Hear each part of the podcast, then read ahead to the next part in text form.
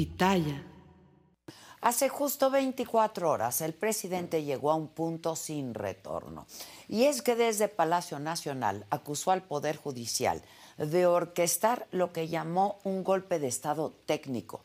Y se trata de un señalamiento bien grave, pero resulta especialmente peligroso por la justificación que el presidente ofrece. En este país donde la justicia sigue siendo una excepción las palabras del presidente se convierten en un barril de pólvora, esperando apenas una leve fricción para estallar. En tiempos donde el hiperpresidencialismo todo lo desea polarizar y lamentablemente a veces lo consigue, lo más responsable pues es afinar los sentidos a la hora del debate. Hablar del Poder Judicial en México requiere entender que estamos ante un escenario bien complejo, donde ocurren varios fenómenos a la vez y que no son mutuamente excluyentes, es decir, que pase una cosa no niega la existencia de la otra. Por ejemplo, que haya ataques reiterados e incluso personalizados del presidente contra ministros de la Suprema Corte es una realidad y es terrible que pase. Pero también es real que en México la justicia sigue teniendo marcadores muy evidentes de raza, de clase y de género. Acceder a la justicia sigue siendo una dura batalla, insisto, una excepcionalidad, porque es negada sistemáticamente a los pobres, a los indígenas y a otros grupos vulnerables. Ambas cuestiones existen y son parte de la realidad del Poder Judicial.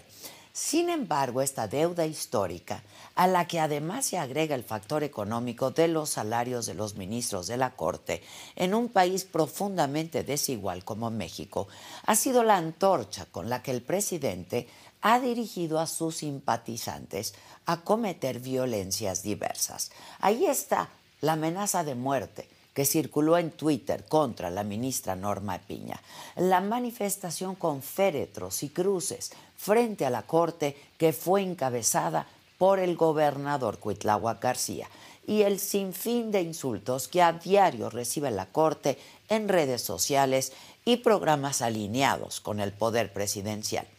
El fin de semana, esa violencia gestada desde hace meses ya y además amparada, insisto, desde Palacio Nacional, traspasó la frontera de las palabras y del mundo digital. Un grupo de manifestantes que defendían a la Corte decidió usar la violencia para desalojar el plantón de una organización de la 4T que estaba frente a la sede del máximo tribunal. Y hubo empujones, y hubo golpes, y hubo insultos. E incluso fueron arrancadas varias de las 49 cruces que eran parte del memorial del caso de la guardería ABC, otra de las tantas deudas de la justicia en nuestro país. Pero ayer este hecho quedó apenas de colofón, porque al igual que esa muestra de violencia física y desbordada, hay que decirlo, el presidente también decidió elevar al máximo los decibeles contra el Poder Judicial. Pero su motivación no fue la de una mejor impartición de justicia, sino la defensa de su megaproyecto del tren Maya. Y lo explico. A un día de que comunidades indígenas de Campeche, Yucatán y Quintana Roo, así como activistas, lograran una suspensión definitiva de la tala en terrenos donde se construyen los tramos 3, 4, 5, norte y 6 del tren Maya, el presidente acusó que esa resolución era la evidencia de que en el Poder Judicial querían, y cito textual, dar un golpe de Estado neutralizando al Poder Ejecutivo. Sería un golpe de Estado técnico, dijo el presidente. Y aquí es donde hay que hilar muy, pero muy fino y decirlo bien claro. El presidente ha utilizado las deudas y las fallas del Poder Judicial no como un área de oportunidad para mejorarlo, sino como una excusa para revestir de legitimidad sus ataques y sus embates de talante autoritario en contra de la Corte. No le interesa un mejor poder judicial y que funcione, porque es el Estado de Derecho el que precisamente le estorba al presidente en sus megaproyectos. Es la misma opacidad de su gobierno la que ha dado la razón a los activistas en contra del tren Maya. Ayer el presidente pasó de un punto sin retorno, acusando un golpe de Estado técnico gestado desde el Poder Judicial. Y solo el tiempo dirá si esa es la cúspide de la ignominia en este sexenio o si un chispazo desde Palacio Nacional será la pólvora que rodea a la Corte. Los 16 meses que le restan al sexenio van a ser cruciales para el Estado de Derecho o lo que la 4T nos deje de él. Yo soy Adela Micha.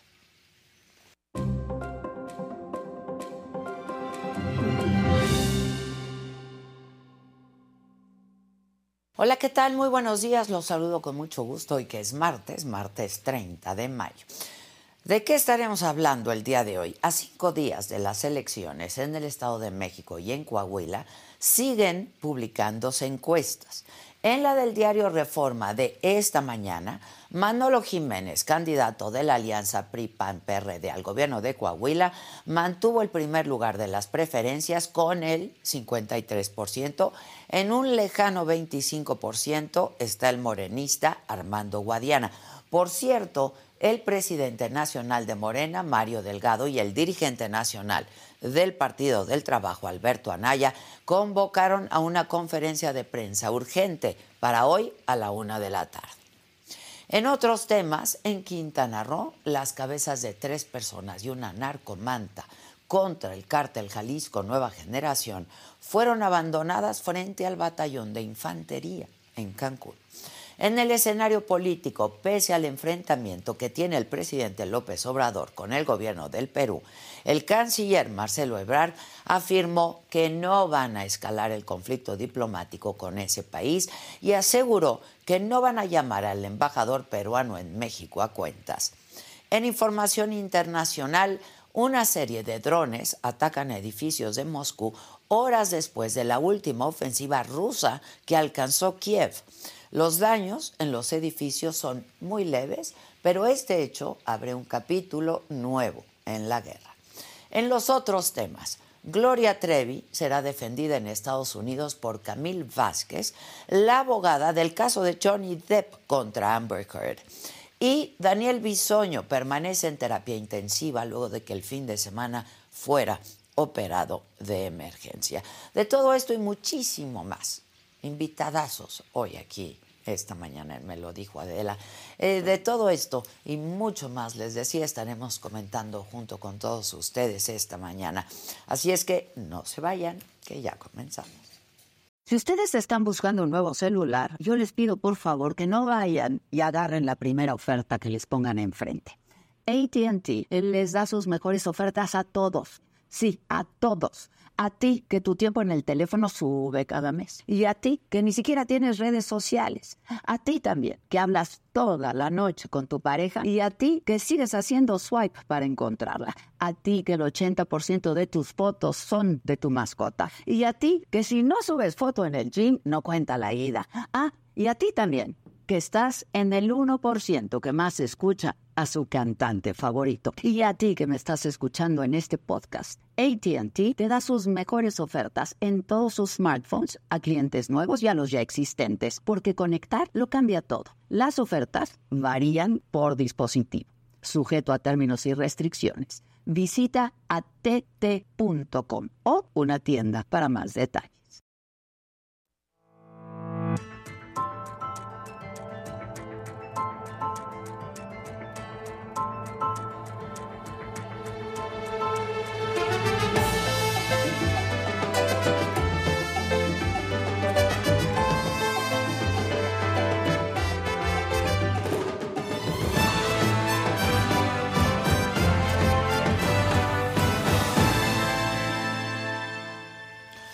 Pues sí, Con estas consignas, la Corte no se toca y viva Norma Piña. El domingo, ya aquí ayer les hablaba de esto, aproximadamente dos mil personas marcharon del monumento a la revolución hasta la sede de la Corte, de la Suprema Corte.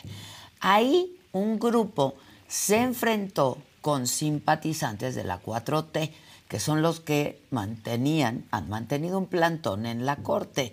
Así ocurrió.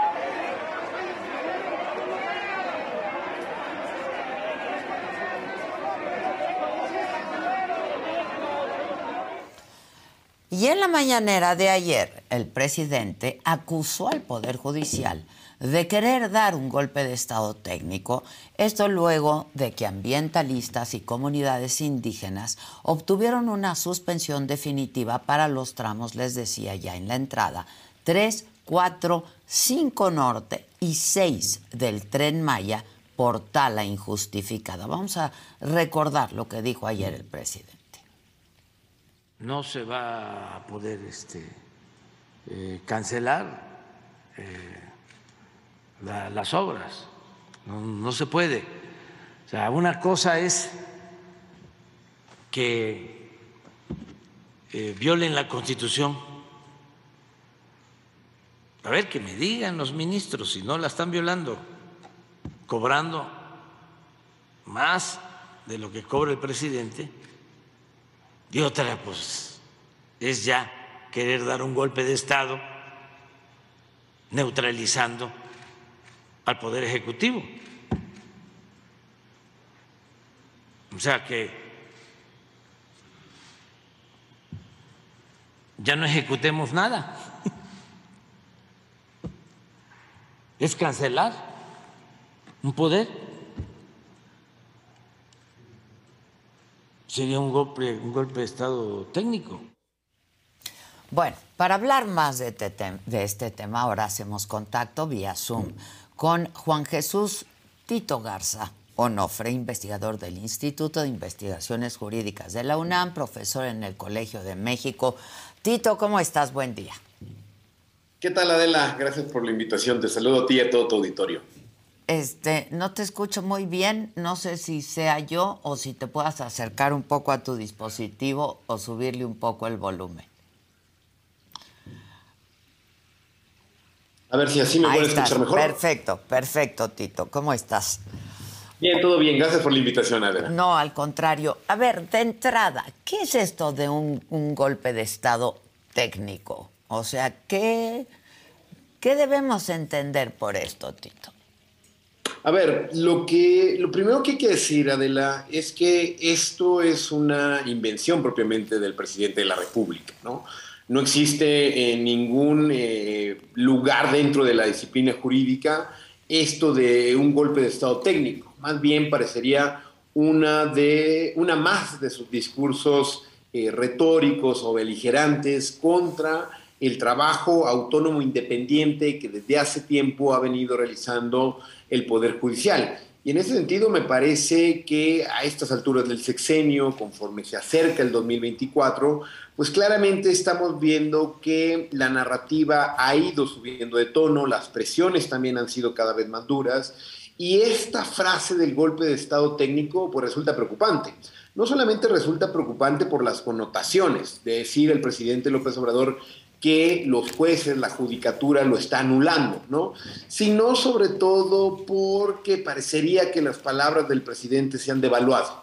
El presidente, con tal de seguir generando esta polarización, esta crispación entre los distintos poderes que no propiamente están dentro de la órbita de esta transformación, pues al final lo que debería haciendo es simple y sencillamente seguir eh, calentando el ambiente para propulsar una reforma, para insistir que decidan de alguna manera. Y lo que estamos viendo aquí, pues simple y sencillamente es algo que narrativamente resulta atractivo para los seguidores del presidente de la República, pero para aquellos que saben cómo es el trabajo de la judicatura, para aquellos que conocen propiamente las sentencias y cómo se formulan, pues lo que estamos viendo aquí es otra de las tácticas que el presidente López Obrador utiliza para decir que con eh, tecnicismos legales, con argucias jurídicas, se está impidiendo estos cambios que desde el Poder Político el Ejecutivo está impulsando el presidente López Obrador. Es decir, el término golpe de Estado técnico no existe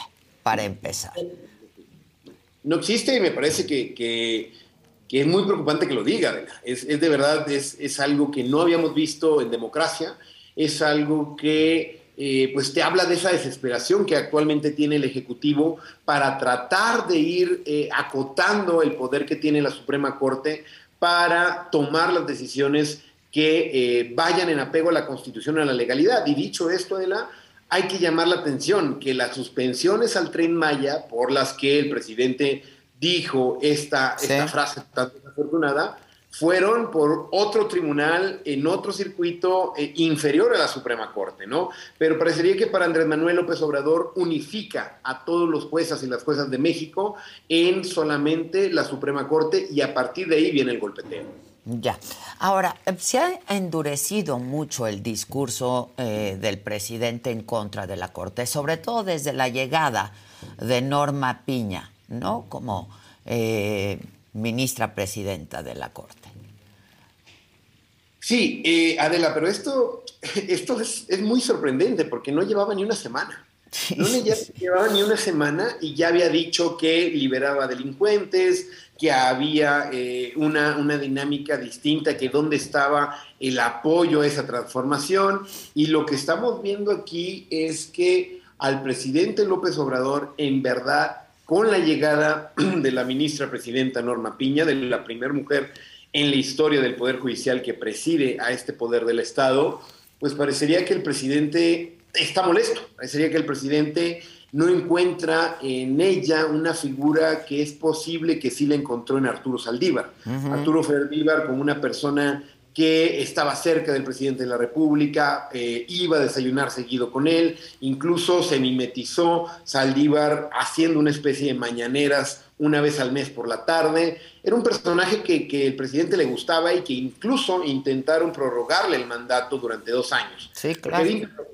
¿no? Porque había, había, había comunicación y al día de hoy lo seguimos viendo cuando en sentencias muy, muy, muy cuestionables, como el tema de la militarización de la Guardia Nacional, el tema propiamente de todo lo relativo a las cuestiones que tienen que ver no solamente con la militarización, sino también con la prisión preventiva, con eh, los megaproyectos, con el tema de la ley de la industria eléctrica, Arturo Saldívar vota con el presidente de la República, ¿no? Con este bloque que se ha integrado con la ministra Loreta Ortiz y con Yasmín Esquivel. Entonces, parecería que desde que cambió la representación del Poder Judicial, eh, López Obrador ve en Norma Piña un antagonismo perfecto, ¿no? Una, un personaje que significa alguien, Adela, a mí me parece que era un poco eh, la ausencia de Lorenzo Córdoba, ¿no? Era el INE, y del INE se dejó de hablar. Del INE se dejó de hablar. Los el presidente son antagónicos. Ahora sí que, como dice el presidente, le cayó como anillo al dedo, es su nuevo adversario, ¿no? Totalmente, totalmente. Parecería que antes que, eh, pues eso, antes que tener una relación de independencia o de equilibrio de poderes, Andrés Manuel vio perfectamente en la llegada de Norma Piña pues alguien que pudiera servir eh, eso como, como enemigo, contra adversario, como una manera de achacarle a ese personaje que tan solo en unos cuantos meses parecería que de esta persona eh, dependen todas las resoluciones judiciales de México, que es una, eh, es, una, es una absurdidad, no tiene sentido, y también alguien que, pues eso, se le puede achacar el discurso de que las grandes megaproyectos, las transformaciones, el tema de la militarización, del tren Maya, de las megaobras, pues no están saliendo adelante por este personaje que es Norma Piña. Entonces, eso, eso me parece bastante, bastante perjudicial hablando no de un gobierno de personas, eh, sino la necesidad de entender que Andrés Manuel se va a ir en el 2024 y lo que tenemos que entender aquí es un gobierno de instituciones. Ahora, este, esto que pasó el domingo, ¿qué opinión te merece, Tito? Este, eh, pues dentro de los, la, la, llegada de manifestantes a la corte y luego pues un grupo ahí de provocadores, sin duda, este, que tampoco abonan mucho, ¿no? Sí, no, no, no abonan mucho y hay que decirlo de nada, se tiene que condenar eh, cualquier violencia eh, a través de las manifestaciones, ¿no? Lo que parece aquí es que este tipo, este tipo de actos, de que hay muchas personas que fueron en, una defensa eh, genuina y con una preocupación de cómo está actualmente siendo atacada la Suprema Corte y ver estas imágenes de la semana antepasada de unos ataúdes con el nombre de unos ministros y la fotografía de algunos ministros, esto también es violencia y esto también es condenable. Lo que estamos viendo aquí es que el presidente de la República, con el micrófono que suena más fuerte dentro de todo nuestro entorno eh, de hoy en día, pues parecería que va generando estos ánimos polarizantes, crispados, donde al final del día lo que parecería que se está rompiendo es la necesidad de colaborar entre poderes, ¿no? Y esto hemos sido muy claros, no solamente desde la academia, sino también desde otras trincheras, el Poder Judicial no es la oposición. La naturaleza propiamente del Poder Judicial no es de una oposición a los poderes que han llegado a través de las urnas, como el, como el Ejecutivo o el Legislativo. Sin embargo, el Poder Judicial necesariamente tiene que velar por la Constitución, tiene que ir más allá de la coyuntura, de las mayorías, de esta idea de popularidad y de legitimación que muchos eh, eh, ahora en día están sacando a, a, renunciar. Lo que tiene que hacer el Poder Judicial es entender que como un árbitro, a ver, como un árbitro, eh, entender que el árbitro a veces va a gustar y a veces no, pero nadie está del lado del árbitro. Entonces, lo que estamos viendo aquí es que ahora, también hay que decirlo, algunos miembros de la oposición están propiamente del lado de la Suprema Corte y ayudando un poco a que se crispen estos ánimos, pero hay que saberlo. También en otros exenios, la Suprema Corte, con esta integración, con otra integración, se ha visto en medio de estas disputas porque a nadie le gusta el rol del árbitro. Lo que parecería aquí es que el presidente de la República está entendiendo que el árbitro está también jugando partido. Y esto creo que no ayuda a las expresiones que vimos el fin de semana, no solamente este domingo, sino también el fin de semana pasado, a estos plantones con expresiones de odio y diciendo cuestiones que no tienen ningún asidero en la realidad, cuestiones que al final del día no es más que una narrativa y una retórica que recogen del presidente de la República, la amplifican y pueden llegar a absurdidades como a esta señora que vimos con una especie de metralleta o de nueva cuenta los ataúdes o las cruces cosas que no deberían ser parte de nuestra normalidad. Sin duda. Oye, Tito, ahora, ¿hay antecedentes del Ejecutivo en nuestro país disolviendo a la Corte, no? Hmm. A ver, eh, Adela, yo, yo creo que aquí eh, la Corte, por lo menos nosotros como, como estudiosos, eh, a partir del año de 1994 empezamos realmente a visualizar la Corte como un tribunal constitucional. A partir de la reforma de Cedillo, la Corte empieza a dotar de cierta autonomía. Históricamente, Adela, lo cierto es que desde antes del 94, en el régimen priista, pues la Corte era, se puede decir muchas veces, comparsa del Ejecutivo, incluso una Subordinada, ¿no? Exacto. Una, Secretaría de Justicia donde con un telefonema eh, al final del día pues se lograban eh, bastantes, bastantes eh, acuerdos para algunas sentencias que podrían ser polémicas. Desde el 94 que empieza a consolidarse con esta transición a la democracia, lo más cercano que hemos visto y que no hay que olvidar y que pasó en este sexenio fue la renuncia del ministro Eduardo Medina Mora. Sí. La renuncia que al día de hoy nadie sabe por qué renunció al día de hoy no queda claro cómo se le hizo para que este personaje pudiera dejar el encargo, se le abrieron carpetas de investigación en la fiscalía, al final está, se cerraron esas carpetas, él está tranquilo recibiendo su pensión, pero digamos que es algo que tuvo muchos tintes políticos y que no fue un antecedente. Antes de 1994, pues bueno, ha habido en los procesos constituyentes, en las grandes transformaciones, a través de la, de, la renovación en la Constitución del 17, del 57, una refundación de la Suprema Corte a partir de la creación de distintas instituciones. Pero propiamente así, de la noche a la mañana, que se vayan en democracia todos y todas las ministras de la Suprema Corte, sería algo completamente inédito. Ya, pero existe la posibilidad, es decir, ¿cabría la posibilidad de que el presidente pudiera disolver la Corte? No, no, jurídicamente eh, es necesario una mayoría eh, calificada en ambas cámaras mm. porque implicaría una reforma constitucional. Sería un poco parecido a lo que pasó con el plan A del INE, ¿no? Que el plan A del INE decía que todos los, los consejeros y las consejeras del INE eh, se iban a ir a su casa y ahora los íbamos a elegir por eh, voto directo, ¿no? Y al final no lograron la mayoría, tanto la oposición como incluso algunos miembros de Morena no lo llevaron a cabo, y en ese sentido es necesaria una eh, modificación constitucional y la modificación constitucional necesita la mayoría de las legislaturas de los estados de la República. Tan solo por los tiempos se suena prácticamente imposible. También por cómo está estructurado ya la sucesión, cómo viene el próximo periodo de sesiones en el legislativo hasta septiembre, sería prácticamente imposible que lo pueda hacer el presidente Obrador con los números que actualmente tiene. Entonces, es una alternativa muy, muy, muy lejana. Ya, pero empieza, y ya lo dijeron, el Parlamento abierto sobre el tema, ¿no? Exacto, exacto. Que, que bueno, Adela, yo, yo creo que aquí vale la pena decirlo y sería, sería, sería hipócrita de nuestra parte como académicos eh, no moverle nada a cómo se eligen ministros o ministros de la Suprema Corte.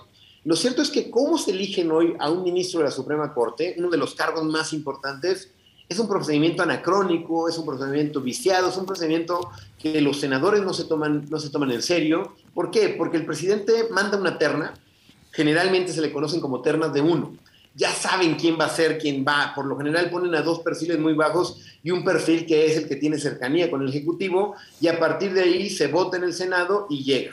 Si el Senado rechaza dos veces, el presidente puede elegir de manera directa. Esto, esto ha pasado solamente un par de ocasiones desde, desde 1994. Es un procedimiento que, que, está mal diseñado. Es un procedimiento, Adela, que no hay que olvidar. Un procedimiento que hizo que llegara un personaje como Yasmín Esquivel que nadie de los senadores tuvo la decencia de leer su tesis de licenciatura o incluso de tesis de doctorado que actualmente están acusados de plagio. Entonces, no es un procedimiento serio, no es un procedimiento, son más designaciones políticas. En ese sentido, empieza un parlamento abierto para decir o para tener la, la necesidad de discutir la manera en cómo si va a ser mejor o peor elegir a los ministros a través del voto popular. A mí, sinceramente, me parece una pésima idea, una mala idea. Pero yo sí creo que necesitamos poner a discusión la manera en cómo se eligen los jueces en este país, o por lo menos los jueces de la Suprema Corte de Justicia de la Nación. El problema de la es que si realmente fuera en serio, si realmente fuera una preocupación genuina del poder en turno de López Obrador y de Morena, lo hubieran hecho desde el minuto uno, lo hubieran hecho hace tres años cuando se impulsó una gran reforma judicial que Arturo Saldívar presumía como la más importante desde el 94 y donde al final del día no entró a estos temas tan importantes. Entonces, el timing es chantajista, el timing es más bien oportunista y no se trata de una modificación que realmente vaya a construir consensos que vamos a modificar. Yo lo que, lo que, lo que he dicho en algunos espacios, yo no le tengo miedo a la elección popular de ministros. El problema aquí, Adela, es que sean los 11 que sean los 11 elegidos por voto popular me parece un disparate. Quizá un par, quizá pues Es un despropósito, ¿no? No tiene, no tiene ni pie ni cabeza. Algunos por examen, otros por las universidades. Hay que, hay que tener más creatividad e imaginación para ver cómo vamos a seleccionar ya los jueces y evitar que personas que no tengan decencia, que no tengan ni siquiera comprobados sus conocimientos técnico-jurídicos, pues al final del día estén investidos con una toga y con un nombramiento por 15 años, además. Son 15 años, es decir, son varios sexenios que estos personajes van a estar impartiendo justicia en el máximo tribunal de nuestro país. Ahora, este se requiere de una reforma judicial, ¿no? Lo cierto es que la justicia eh, pues tiene una enorme deuda con la justicia en este país, ¿no? Sí, eh, eso, eso es impostergable. O sea, esto sí hay que decirlo. El Poder Judicial no es perfecto y el Poder Judicial tiene muchísimas problemas de, de estructuración, no solamente en este sexenio, sino que viene acarrando de, de, tiempo atrás. ¿no? El problema aquí, Adela, es que también muchos de los problemas estructurales en el Poder Judicial no dependen solo de lo federal, no dependen solo de, de la estructura a nivel nacional. Cada entidad de la República tiene un poder judicial local.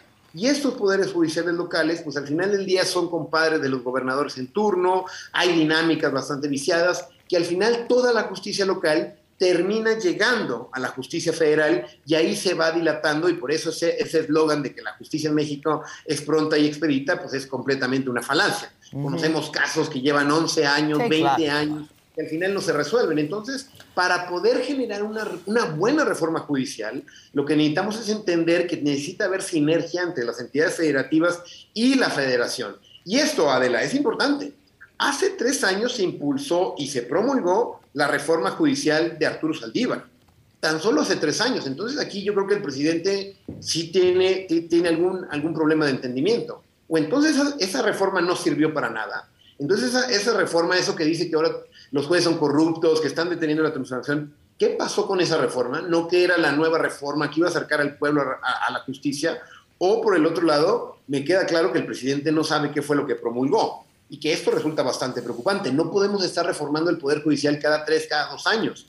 Aquí tenemos que eh, dejar que las reformas entren propiamente en vigor, que empiecen a transitar esos cambios y al final del día aceptar que la reforma que impulsó Arturo Saldívar tan solo hace un par de años, pues es una reforma, es una reforma que no es transformadora, es una reforma que no resulta al final del día tan que, que genere tantos cambios. Lo que estamos viendo aquí fue una reforma que eh, se enfoca en cuestiones técnicas, en algunas cuestiones que al final del día no van a generar un cambio para beneficio colectivo de todas las personas en, esta, en, esta, en este entorno. ¿no? Entonces, me parece un tema impostergable, pero sinceramente, Adela, creo que debería ser uno de los principales eh, temas a debate de la próxima sucesión presidencial. Por lo general nadie habla del Poder Judicial que todo este ambiente de crispación, de polarización, de manifestaciones, de todos los días estar hablando de la justicia en México, ojalá sirva para que nuestra próxima elección realmente se hagan propuestas que puedan incidir en la impartición de justicia en nuestro país.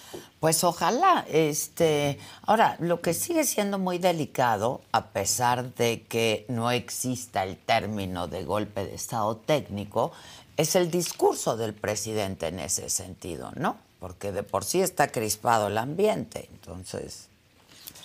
Sí, no, totalmente, totalmente. Eh, va, subiendo de tono, va subiendo de tono, Adela, y la verdad es que lo que estamos viendo aquí, eh, al final del día, es que esta, esta retórica beligerante, estas palabras, tienen, tienen consecuencias, ¿vale? Tienen consecuencias, y no es normal, no es normal que se hable tanto del Poder Judicial en estas circunstancias, cuando el presidente está diciendo que liberan delincuentes, que todos son los corruptos, a pesar de que la palabra del presidente se ha devaluado, todavía existen personajes, seguidores que la recogen, la esparcen, la amplifican.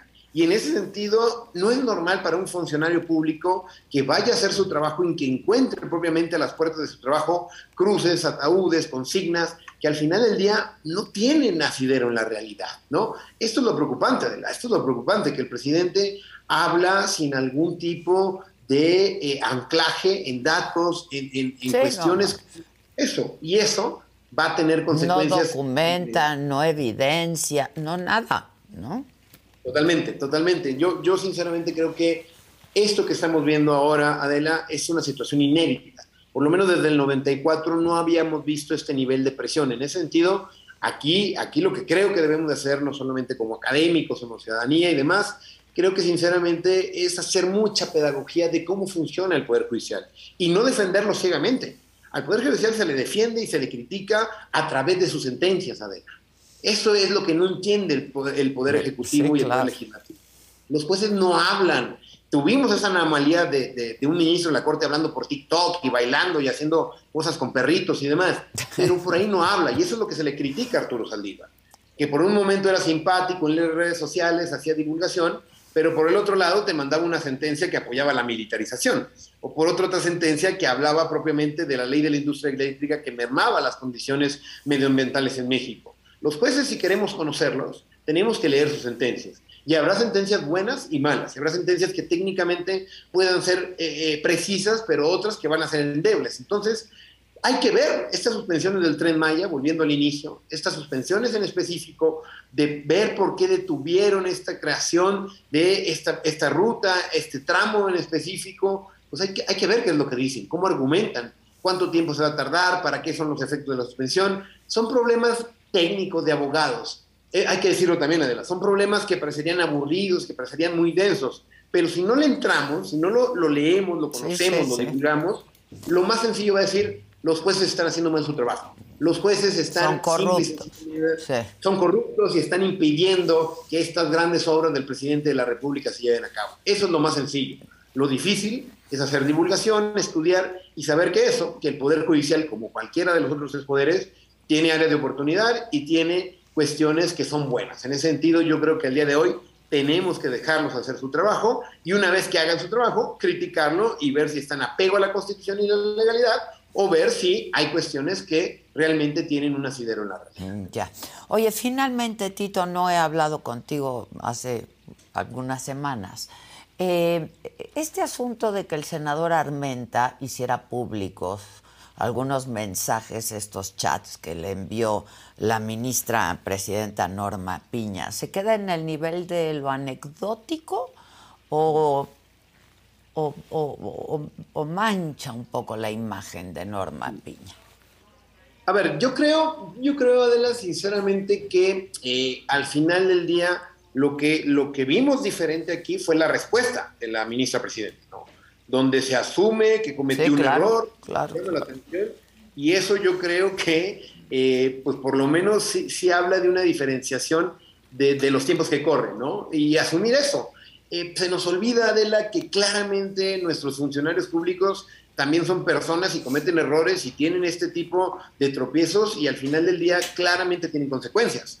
Yo sinceramente creo que al final del día este, esto, esto que pasó con el senador Armenta, pues en definitiva no ayuda para el ambiente que estamos viviendo, para la crispación, para seguir pegando, para seguir polarizando. Y aquí tenemos las dos marchas que ocurrieron los fines de semana pasada pero al final del día creo que en estos tiempos donde todo son eh, retórica, donde todo es al final del día negar, negar, negar, creo que me parece un buen gesto, que al final del día es la investidura y es, es una representante de un poder público.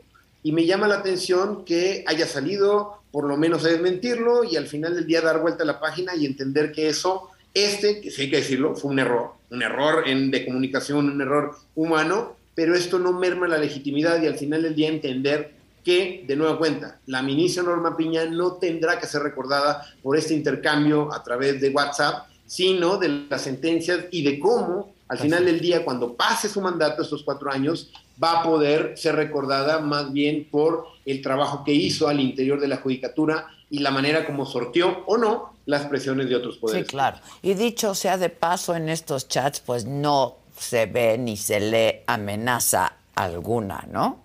al senador no, y creo, creo que te habla, que te habla también pues, de los tiempos que corren, ¿no? De un personaje que hace pública una conversación que debería ser privada, de un intercambio, y al final, pues eso, que al final del día tendríamos que estar más preocupados por eh, saber con quiénes son las personas con las que intercambiamos algún tipo de comunicación. Entonces, bueno, pasará la anécdota, pero eh, en definitiva no me parece ni algo, mayor, ni algo menor ni algo mayúsculo que tendrá por eso que se recordara la primera ministra presidenta sino por sus sentencias, otra vez, ¿no? Es correcto. Exacto, como todos los ministros. Tito, qué gusto hablar contigo siempre. Muchas gracias. A la orden, adelante. Gracias. buen martes. Gracias. Nomás no, no se nos olvide que el término de golpe de estado técnico no existe.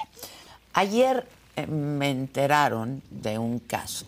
Es el caso de una mujer de 78 años de edad, originaria de Colombia, que está siendo buscada por sus familiares y autoridades también en distintas zonas de Coahuila, de Ramos Arispe, Coahuila, luego de perder contacto con ella desde hace prácticamente dos semanas. Desapareció, la última vez que se tuvo contacto con ella fue el 14 de mayo. Ella salió a caminar en medio de un rancho en el ejido Las Rosas, no ha vuelto desde entonces. La señora se llama Marta Granados. Eh, les decía que me enteraron de este caso ayer y pues siempre es preocupante, ¿no? Otra persona desaparecida en este país. Eh, eh, voy a hablar en este momento con su hijo, Juan Pablo Castelblanco Granados, un poco pues para ver si de alguna manera podemos ayudar a que Juan Pablo encuentre a su madre. Juan Pablo, ¿cómo estás? ¿Qué tal? Buenos días, Adela. Muchísimas gracias por el espacio. No, al contrario, recién me entero, eh, recién me entero de esto y pues nada, un poco la idea de hablar contigo es saber qué pasó, eh, si tu madre estaba pues en plenas facultades mentales, si estaba bien de salud eh, y cómo fue esta última vez que tuvieron comunicación con ella. Gracias. Mira, el, el tema es el, siguiente. Mi papá es ingeniero agrónomo, mi mamá es bacterióloga. Eh, nosotros nos dedicamos a temas eh, de agricultura y asesoría a productores eh, agrícolas. En este caso, ellos estaban trabajando en un rancho, prestando una asesoría al dueño y para, una, para capacitar y entrenar a sus trabajadores. Ellos volaron eh, de Querétaro, ellos residen en Querétaro, eh, volaron de Querétaro a Monterrey, el dueño los trasladó eh, por carretera y los instaló en el rancho. Em, el sábado en la tarde el, dueño se retira del rancho, quedan ellos con, el capataz y la familia del capataz. existía un acuerdo para trabajar de sábado a domingo, de sábado a miércoles, perdón, en, en, la capacitación, en el entrenamiento. Em, el domingo el capataz sale también con su familia y quedan mis padres solos en el rancho. Entonces, eh, mi padre pues, decide adelantar eh, parte de, las tareas con mi madre, que es un diagnóstico de, la huerta de Nogales. Salen, estos, estos, estando dentro de un perímetro de aproximadamente 20 hectáreas que está cercado, el rancho, eh, la, extensión total del rancho es de unas 600 hectáreas. Ellos salen, van a hacer su, su, su, labor, su trabajo de, de, diagnóstico. Y en algún punto, pues mi mamá le manifiesta a mi papá que, que, se siente un poco cansada y, y, y, que pues, quiere regresarse a la casa. Em, mi papá le, le, dice, sí, claro, déjame, yo termino, yo termino aquí mi, el diagnóstico y, te alcanzo en la casa. Cuando mi papá pues, regresa a la casa, eh, no la ve, no la escucha, ve Nada más veo el libro abierto que ella estaba leyendo eh, sobre una mesa y la empieza a buscar, la empieza a buscar en la casa, en los cuartos, en los baños, en, los recovecos de la casa. Luego sale a las bodegas de la finca, busca por los corrales, no la encuentra. Luego sale a la huerta por donde estuvieron, pero pues no, no tiene suerte. Em, finalmente pues le reporta al capataz eh, la situación. El capataz, eh, desde donde estaba, organizó a los vecinos y entre 10 vecinos aproximadamente se realizó la primera búsqueda eh, sobre el perímetro interno del rancho. El perímetro estaba cercado sin éxito. Luego salen a la cañada, hay una cañada que pasa que está seca, la recorren y esta búsqueda dura hasta las 2 de la mañana, pero no, no, no, se, no se logra ubicar a, mi mamá ni, ni, dar con alguna pista ni indicio de, de ella. El lunes eh, se integra policía, eh, la Policía Municipal y Protección Civil con un binomio canino. Eh, hacen ellos, ejecutan sus protocolos de búsqueda y no hay suerte. Para el martes ya logramos que afortunadamente pues, se coordinara un operativo muy, muy contundente con las autoridades. tuvimos a disposición un helicóptero dos días, drones especializados, gente entrenada en búsqueda yo creo que se nos cortó o solo se, se congeló la imagen. A ver si sigue por teléfono. Ya estoy, perdón. Acá está, sí. Perdón. Se cortó, sí.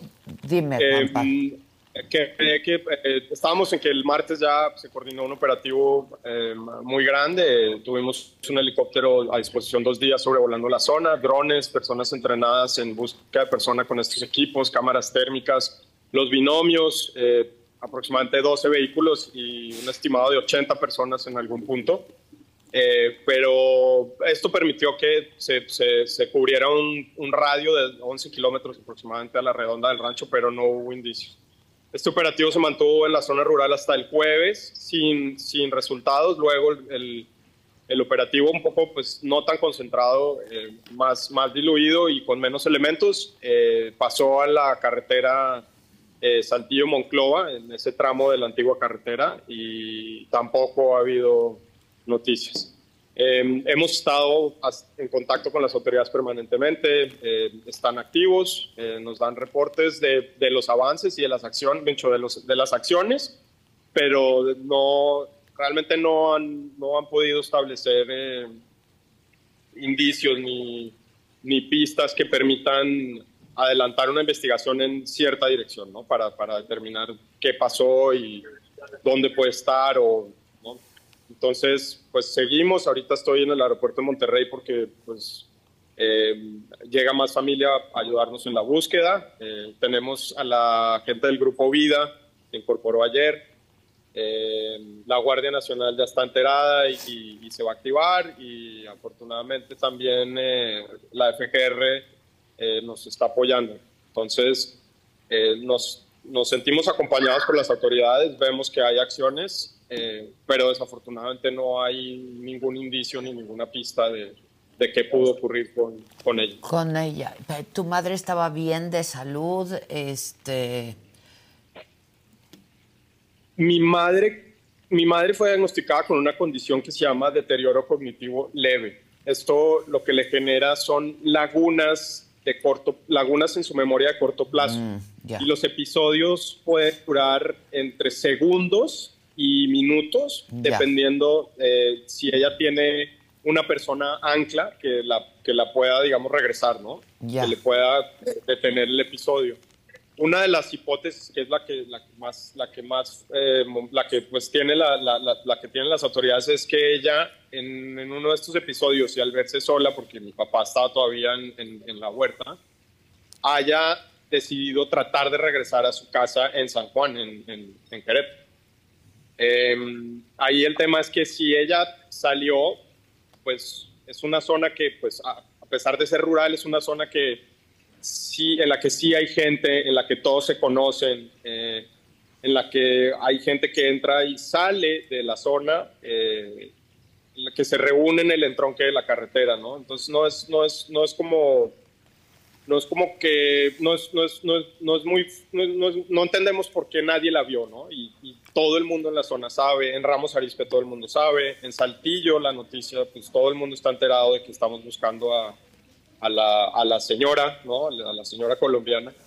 Eh, pero realmente no hay no hay reportes de avistamiento no nadie nos, nos, nos nadie se ha comunicado con nosotros de las investigaciones y las pesquisas de las autoridades eh, y las nuestras propias que hemos hecho en la zona, eh, pues nadie, nadie la vio, ¿no? Nadie, nadie supo que ella haya caminado, nadie supo que alguien le haya, la haya recogido y le haya ayudado a llegar a algún punto.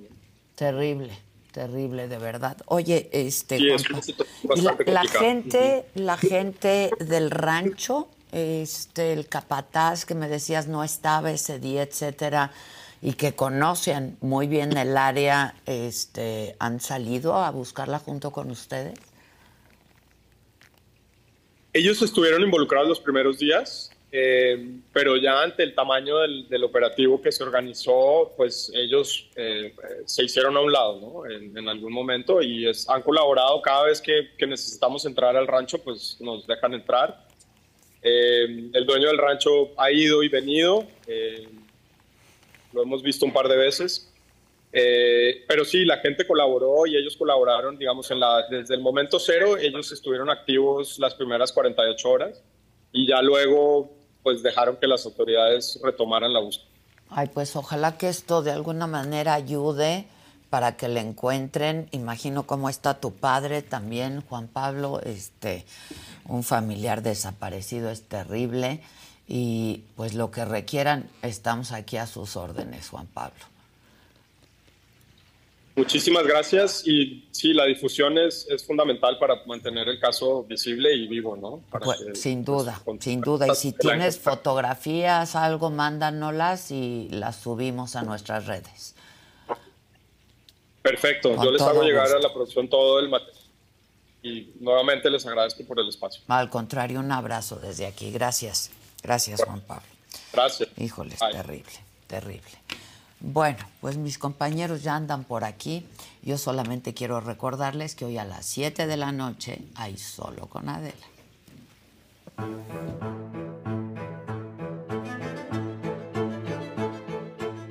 ¿Qué quieres tomar? Es que hace rato les dije, ¿de qué coca toma? Ya, ya no, ya no. de- Ya no de la colombiana, Ya jefa. no quiero nada con la coca. Mientras yo te vea mal, yo te voy a salvar la vida, ¿Cómo? cuésteme lo que me cueste, Leo. Mi hijo no se droga con cocaína, ni con cristal, ni con anfetalino, ni nada, Nada. de eso. Él usa pastillas para bajar de peso. Yo creo que no hay nada más doloroso, ¿no, Julio? Sí, sí, la que verdad. ver a tu hijo tener que pasar por lo que tú ya Sí, pasaste. vivir, él vivió todo el daño que hice yo, todo el daño que me hice. Cómo los patrones se repiten, ¿no?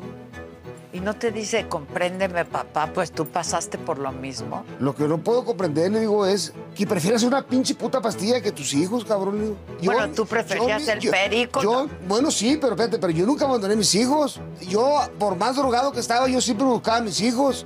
Yo iba a su casa y le tumbaba la puerta, ¿me entiendes? Y llegaba la patrulla y le decía, chinguen a su madre, hijo de la chingada. Le decía yo, a ver, hijo, ¿con quién se quiere estar? ¿Con su mamá o conmigo?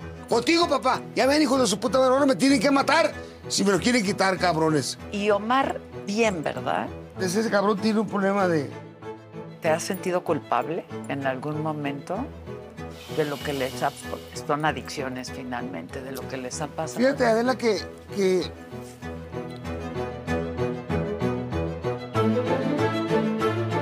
¿Y sigues de cuates de los de tus cuates ahí de, de, Culiacán. de Culiacán y Mazatlán?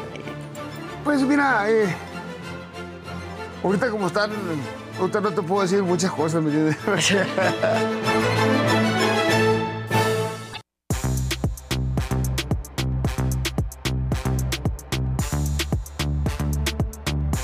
Buenos días. Buenos, días. ¿Cómo dicen? No, No. No. Solo que es fuerte que apenas Yo sea martes. estoy Exacto. muy enojada. Puta. Sí, bueno. Y es martes de mentada. Es martes de mentadas como ¡Partir su madre! ¡A A todos! Todos. A todos. A Híjole, yo todos. sí. al- Se tardó ¿saben un a poquito, pero, pero llegó. Ay, muchas No fue mi gracias, culpa. Dani. Fue ahora sí que la. El correo. El, correo. Por Los envíos. Ya, ya lo revolví, ya dije, ya, ya pasaron, entonces, pero. Es que acuérdense que todo lo mandan primero al AIFA y luego del AIFA al aeropuerto Exacto. internacional. Híjoles. Oh, está bien bonito. Permítanme. Las brujas. Ah, qué Mira, padre. qué padre. Es que yo colecciono brujas, como saben ustedes. Que de hecho, en tu foro Sí, hay varias brujas mías. sí. Cuídalas, ¿eh? Están muy bien Son parte de cuidadas. su acervo Sí, cultural. cuídalas, No, está cuídalas. bien. Y ya ¿Cómo? Súper bien cuidadas. Entonces, sí, y ya las, ya las, así las santificamos, o sea, para que no se meta nada raro, para que no se te muevan en la noche. se. Exacto. Uy, qué padre, Dani. Está bien bonito. Es que a mí las brujas se me hacen unos seres maravillosos, los animales de la bruja, miren. La serpiente aquí traigo. traigo de todo. Deja abro esto. Permitan. Sí, yo quiero ver eso. Yo también. Abre, abre, hagan algo, Todos tus güey. regalitos. ¿Cómo vas de la garganta? No, muy bien. Sí, no, la garganta sigue. Mira, yo voy mal de la garganta, pero Fausto ni con eso me hace segunda Ándale. dosis. Sienta, Abre, güey. abre, abre todos tus regalitos. Para Ya que voy, eh, ya voy, ya voy. mañana Tus amiguitos. Yo dejando aquí la Perdón, cuerda, en serio. no, la, La cuerda, cuerda. vocal. La dejé allá, de hecho. Sí, exacto, esa no llegó. No llegó. Pero ya estás un poquito mejor, ¿no? Sí. Bueno, ya hijo, después de todo lo que me pusieron, si no está- estoy tantito mejor. Ya estuvo, ya estuvo. Permitan. Y ese se ve hermoso también, ese libro. Mira, son, son Gemas. ¡Ándale! ¡Ándale! ¡Lo amo! ¡Lo amo! ¡Mira qué maravilla! Mira, está bien bonito. 33 gemas distintas. ¡Uy, está increíble! ¡Wow! Feliz cumpleaños. ¡Qué buen regalo, mi Dani! Ah, eso está padrísimo, Ve, ¿no? están increíbles mis gemas. Son cada una Pero para ahí- distintas cosas. Tienes ahí unos símbolos también. unos- Yo no descarto que trazar, un día se las veas en un collar. Ah, mira. Sí, no, no, no. ¿Esto qué? Son unos símbolos. Yo creo que puedes hacer magia con Es eso. para- ¿Es para hacer Sí. magia o qué? Sí, sí, sí, Voy seguramente. a leerlo con calma Claro. todo. Está O sea, los- increíble. Los, usas y vas usándolo con las gemas. Ah, la... Merkaba. Ándale, ya Está está, cabalista también el kit. Voy a leer con calma qué se hace con esto. Con esos Pero mis gemas mágicos. están padrísimos, mis cristales mágicos, claro. Mira, para la salud, para el estrés, el lapislázuli, para la salud mental, la obsidiana, protección. Oh, usted está muy bueno. Muchas gracias, mi Dani. Mi Está mero bien mole. protegida. Muchas gracias para estar bien protegida. Gracias. No, de nada. Voy a ir cambiando en mi bolsa. con Ay, el claro, todo. un ¿Cómo? costalito. Exacto, exacto. Como el costalito de abundancia que nos dio Gus para el año chino. No, está- exacto. que- Mira, las brujas, Daniel López, López Casares. Sí, apenas le llegó, ya lo ve. Sí, Sí, ya sí. vimos la O sea, fecha y todo. Aquí, por favor. Bueno, ¿con quién vamos, muchachos? La que sigue, por favor. En chinga, chinga, chinga.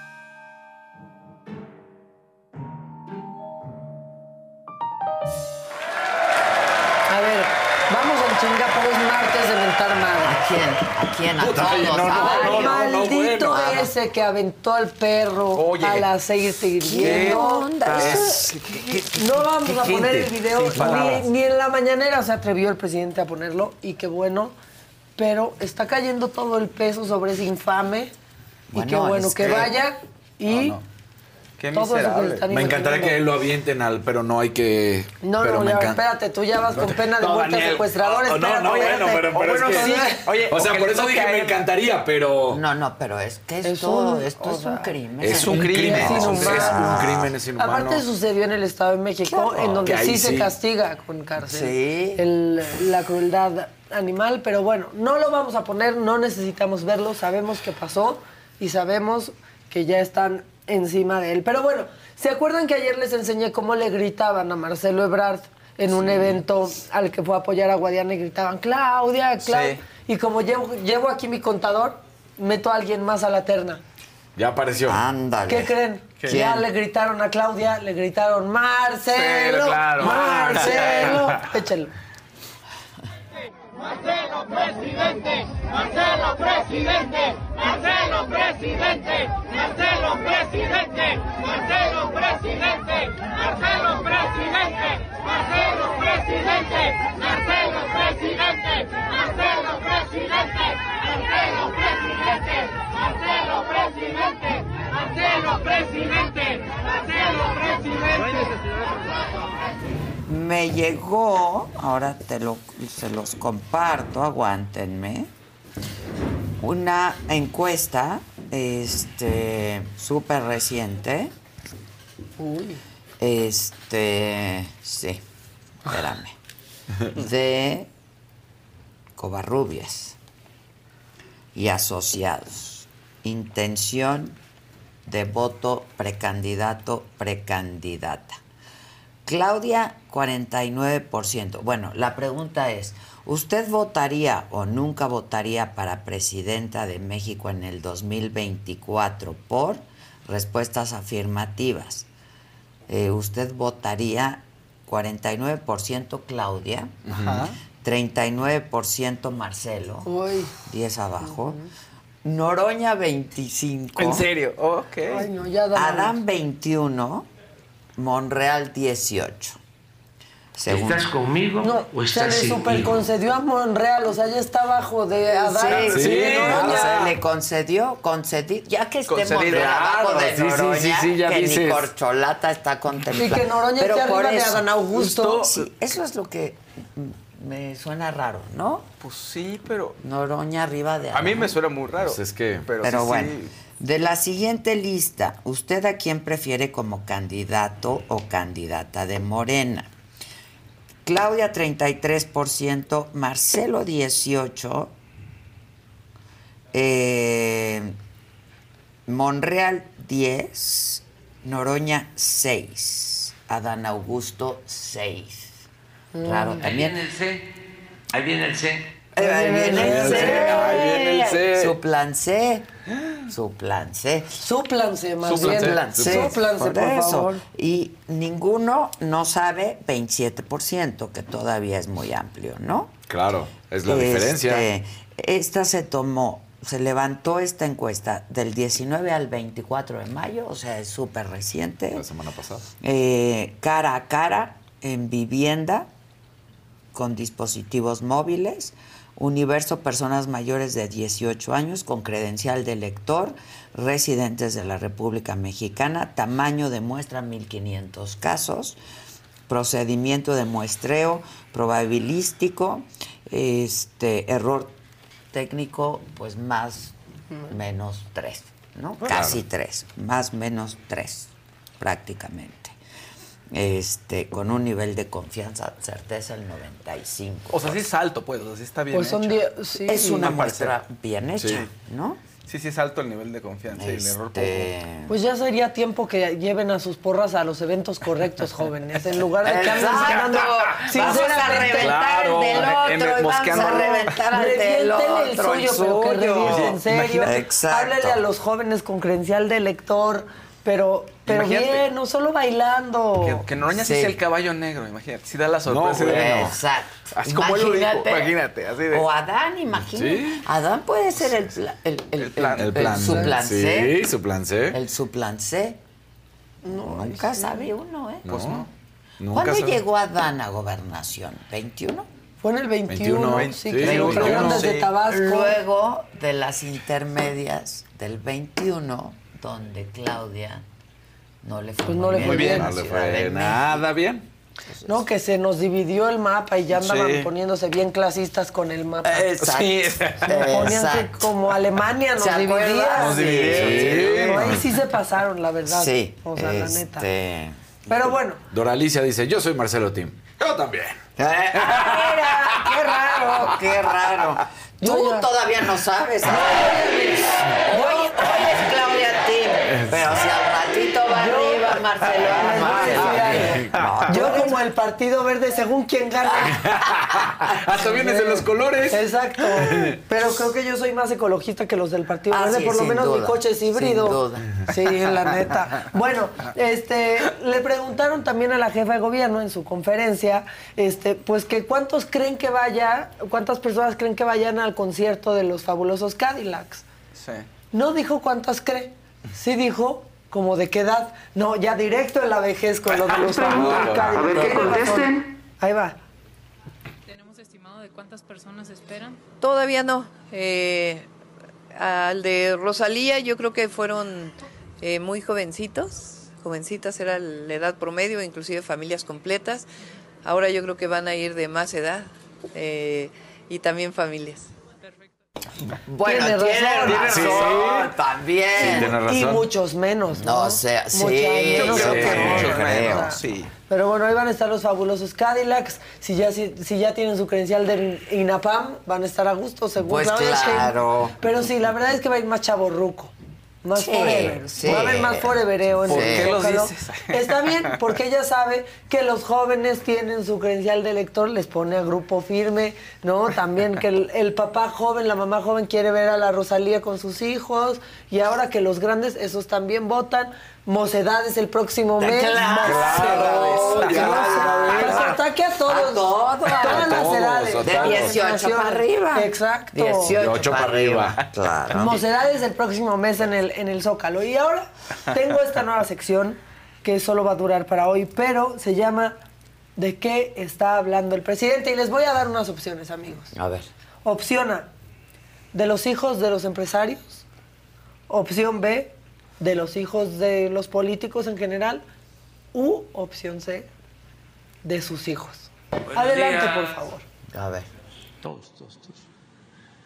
Le salieron malos. Pero así sucede también en la política. ¿eh? Este, eh, salen mal los alumnos. Incluso a veces hasta en los familiares, hasta los hijos, de papás consecuentes, ¿no? honestos, eh, con profundo amor al pueblo y los hijos fifís, deshonestos, corruptos. Hay de todo, pues, pero así es la vida. Hay de todo. No manches, no, tú amas a tu pueblo. Tu claro. hijo se va a Houston, tiene hijos ahí. claro. ¿Qué es eso?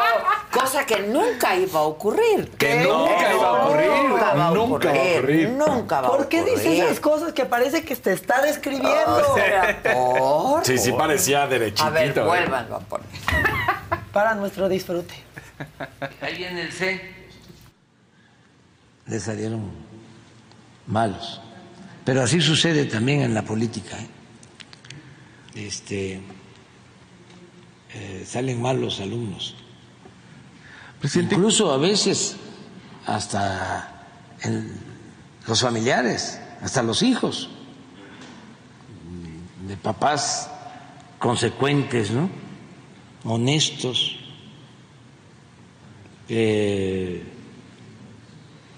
con profundo amor al pueblo y los hijos fifís, deshonestos, corruptos. Hay de todo, pues, pero así es la vida. Me reportan que el presidente recibió cinco puntadas de que se sangró la boca. Por Es que no, es que no, se es una descripción tal cual. se andaba Les juro, nada más la faltó decir que un hijo consigue contratos, que otro se No, va a vivir a Estados no, Unidos, no. renta un proveedor. ¿Qué es eso? Que, que su esposa tiene dinero, ¿no? Así, perdón. Sí. entonces, Ah, ¿no? El, el inconsciente Miren, traiciona. la la señora. Sí, la no, la señora, tiene la dinero. Ni señora. siquiera dijo su esposa. No, ¿eh? La La señora. señora. Chale. Yo quiero una señora así. Sí, yo, señor. Ay, como cosa suya. un Así señor. como José Ramón.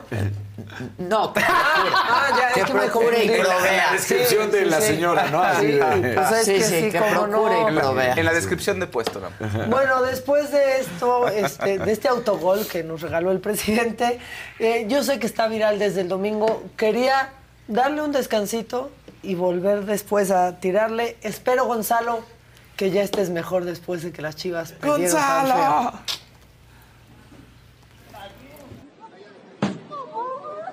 Ya, Gonzalo. Agua con los chavillos.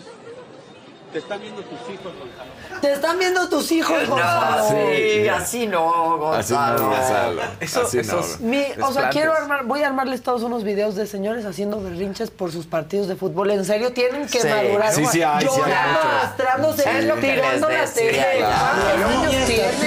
Luego los nietos o los niños consolando, ya, ¿no? Ya, Sí, abuelo, ya, sí. tranquilo. No, yo sí he visto a papás e hijos llorar Sí. Sí. Híjole, Sí. pero- Sí. porque perdió su equipo. No, no hagan Pues eso. miren, todavía llorar por la No es con esa cara, yo no, yo no, No, yo no, yo no, estoy pensando en Sí, alguien. no. Sí, sí, sí. Sí, tirar, de, pegarle a la ¿De tele. qué elecciones nos vas a hablar? No, les- ¿Coahuila, Edomex? no, ya las dejé por la paz. Ya cerraron, o sea, mira. Están cerrando, están Sí. cerrando, mañana acaban. El que Por ganó cierto, fue medio metro en las dos, ¿eh? Se presentó con las dos. Con, ¿Con dos? Delfina y con Ale del Moral fue en medio metro. Es él muy plural, ¿no? Oye, no, es que me llegó que yo te quería enviar Ah. para que me lo confirmaras, pero creo que, que sí es. Este un fragmento de Ricardo Rocha en su programa, donde dice que la maestra Delfina ni maestra es, que plagió su título de maestra. Oigan, pues, Bueno, ya habían dicho Déjenme. eso, ¿eh? Sí lo habían Sí, dicho, yo ya lo había visto. pero yo creo que no es reciente, pero no lo sé. Pero me lo mandaron Ricardo Rocha, ya ves que tiene Sí, su programa sí, de sí. Radio, temprano. de En las mañanas, en sí, la sí. mañana, y pues donde claritito dice, ni es maestra, no se tituló, compró su título, este, Sí, aquí dice un trabajo de la re- de investigación de la revista, etcétera, señaló que la candidata está. a la gubernatura del Estado de México por Morena plagió algunas partes de su tesis. Eso es un- qué plagiario. una Sí, costumbre, es no, generacional. bueno. Sí parece. Plágiame, que yo te plagiaré. No, está. ¿Qué es eso? Sí, sí, sí, sí. sí. Alguien va a decir, ah, ya eran otros tiempos. Que le pongan sellito de copió en el salón. Y el TEC de Monterrey que se niega a pronunciarse sobre el plagio de Delfina, ¿no? Siempre las universidades. Como la andan- náhuac. No se quieren meter, ¿no? negando. No puede Pues ser el digan, TEC. pues. No, no, no, qué mal, ¿eh? Digan, pues, Y es porque mi qué deshonestidad. Sí, es otra una vez, deshonestidad. Ah, no, porque antes de que, de que venga el título, antes de que se haga ¿no? eso público, no son muy rudos. significa que no puedas ser gobernadora, ¿no? Si no eres eh, maestra Pero o que no vaya con titulada, esa pero que no lo digas. Exacto. Bueno, pues si estás Maestra acusada de Delfina, delito y puede secretaria de. Educación, estás acusada de delito. Dentro de la universidad te hacen ver como algo gravísimo, ¿no? Sí. Y una vez cuando se hace público, cuando estás en la vida pública, pues resulta que no se quieren, no quieren pronunciarse. ¿Qué Nadie se pronuncia porque como es maestra, no, lo, no los vaya a dejar sin recreo. No sé. Qué Pero mal sí ha salido desde hace mucho Sí, tiempo y sí, nadie sí, sí. Hace nada. Nadie hace nada. Nadie Pero está nada. mal. O sea, sí, mejor está que digan, Claro. no, no, no, soy maestra porque... Porque me dicen porque mis es mi vocación, Exacto. ¿no? Eh, sí, porque claro. es mi Sí, vocación. claro. No, pues, exhibir una tesis que es Claro. mentirosa, que está plagiada. Eso es deshonesto. Y eso dice mucho, Tan ¿no? deshonesto como lo que pasó. Yo pensé ¿Sí?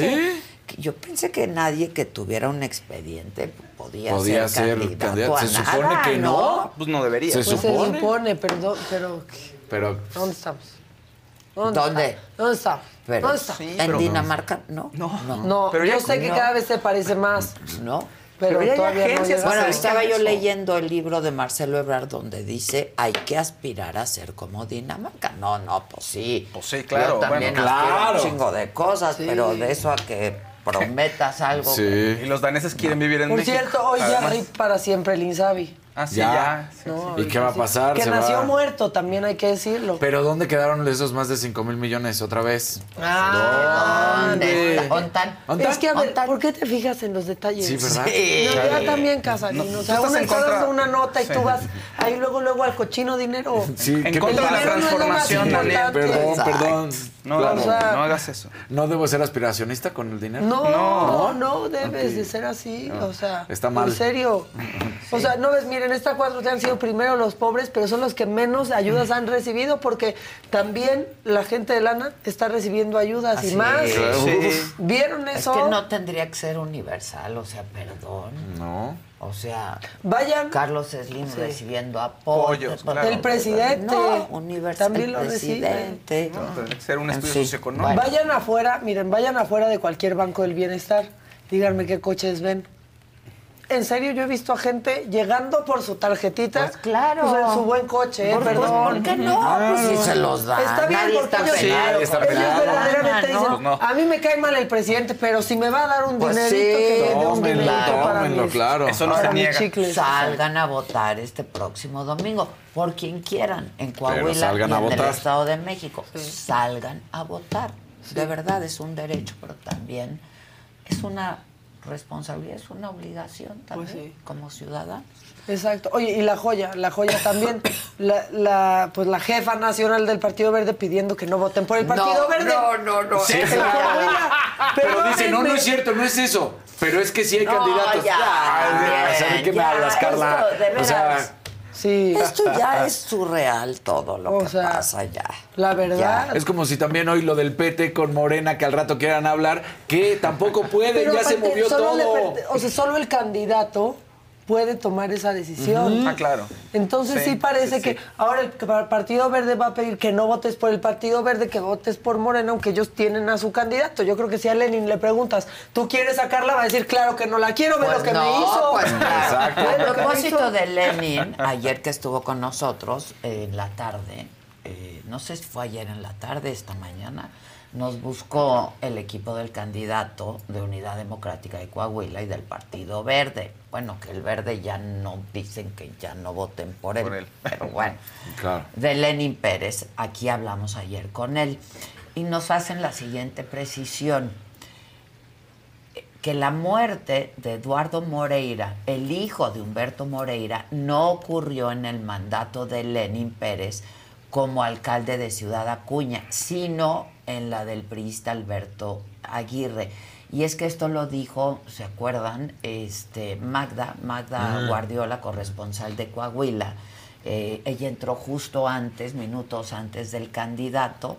Este, entonces agradezco la precisión. Eh, nos lo aclaró el equipo de Lenin Pérez. No ocurrió durante su gestión como alcalde, sino la del priista Aguirre. Este, así es que gracias por la por la precisión. La que sigue, por la favor. hacemos pública. ¿Ya acabaste? Listo. Listo. La joya de la corona. Venga, el que sigue, por favor. No, pongan el like, que es martes de ventadas.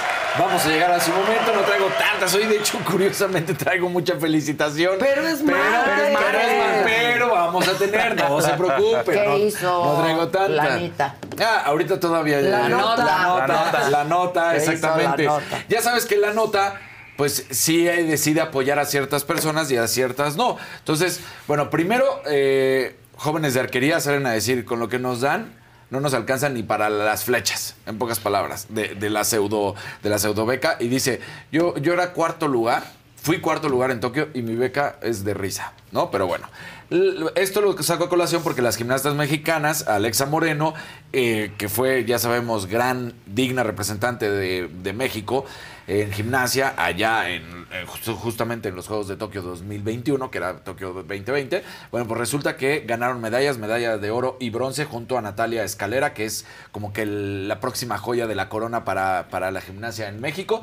Y entonces, bueno, a ellas sí las apoya.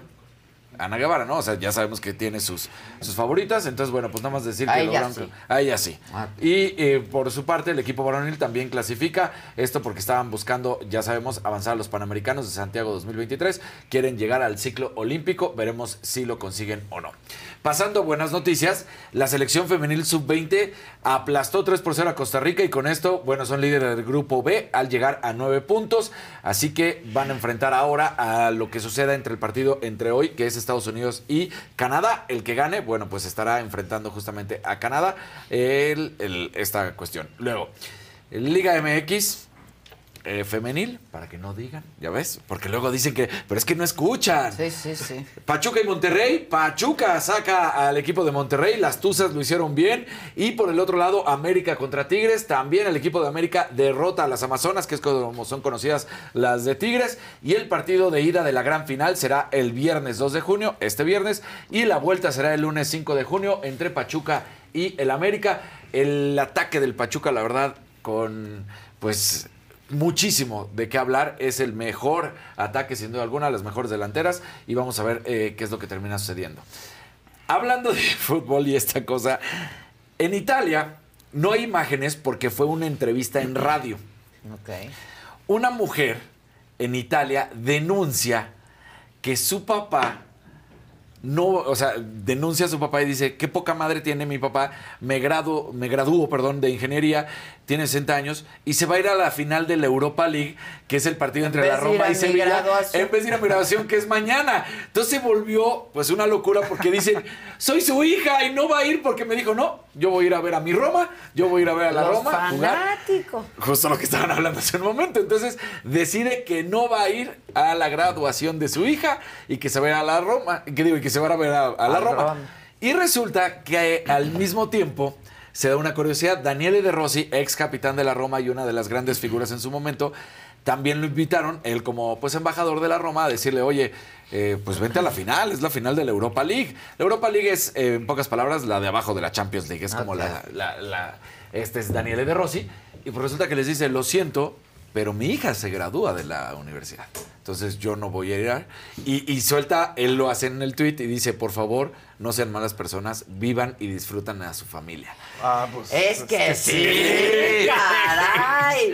Sí, o sea, Eso no se les olvida No, luego a los no. hijos. O sea, yo sé que puedes Se amar a tu equipo y lo que quieras, Se pero. queda ahí.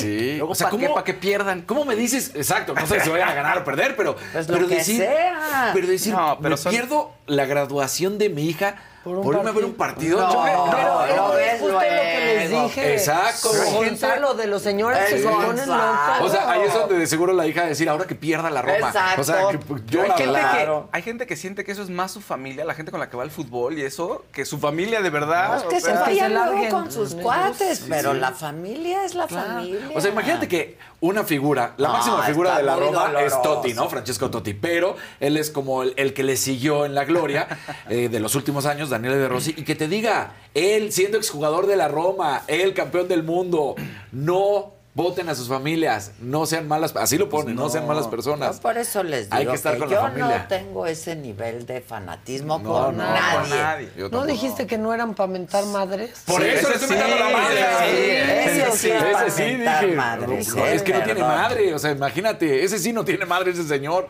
¿Cómo le puede hacer eso a una hija? No, no, no, no lleven a ese nivel el deporte, la verdad, ¿eh? No, no, no lo hagan.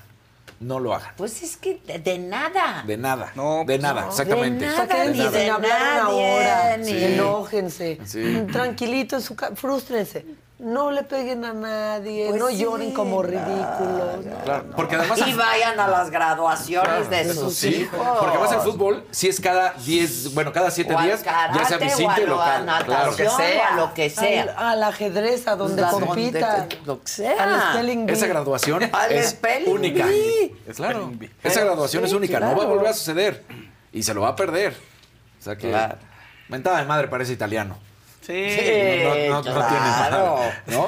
Eh, bueno, eh, Roland Garros inició y sabemos que no está justamente Rafita Nadal en, en- en el cuadro y entonces el serbio Novak Djokovic debutó, lo hace bien, no tiene ningún problema para vencer al estadounidense Alexander Kovacevic, lo hace por 6-3, 6-2, 7-6, está pues nombrado el número uno, el, el Novak, Novak Djokovic, el serbio, que hoy es tres del mundo, pero está pronosticado para ser el que se lleve el Roland Garros. El jugador de 36 años va a enfrentar en segunda ronda al húngaro Marton Fuxovic. Así que, pues, el tercer Grand Slam de la temporada está listo para, para ver todo lo que... El, el segundo Grand Slam de la temporada está listo, todo con Roland Garros, a ver qué es lo que termina sucediendo. Mientras tanto, pues nada más terminar por decir que eh, el hecho de que la NBA no se dio el milagro que todos esperaban con los Boston Celtics, tus Celtics. Sí, oye. Eh, la verdad es que lo- después de que consiguen tres victorias de manera consecutiva, ya todo el mundo estaba, lo va a lograr, lo platicamos, ¿te acuerdas? Sí, sí.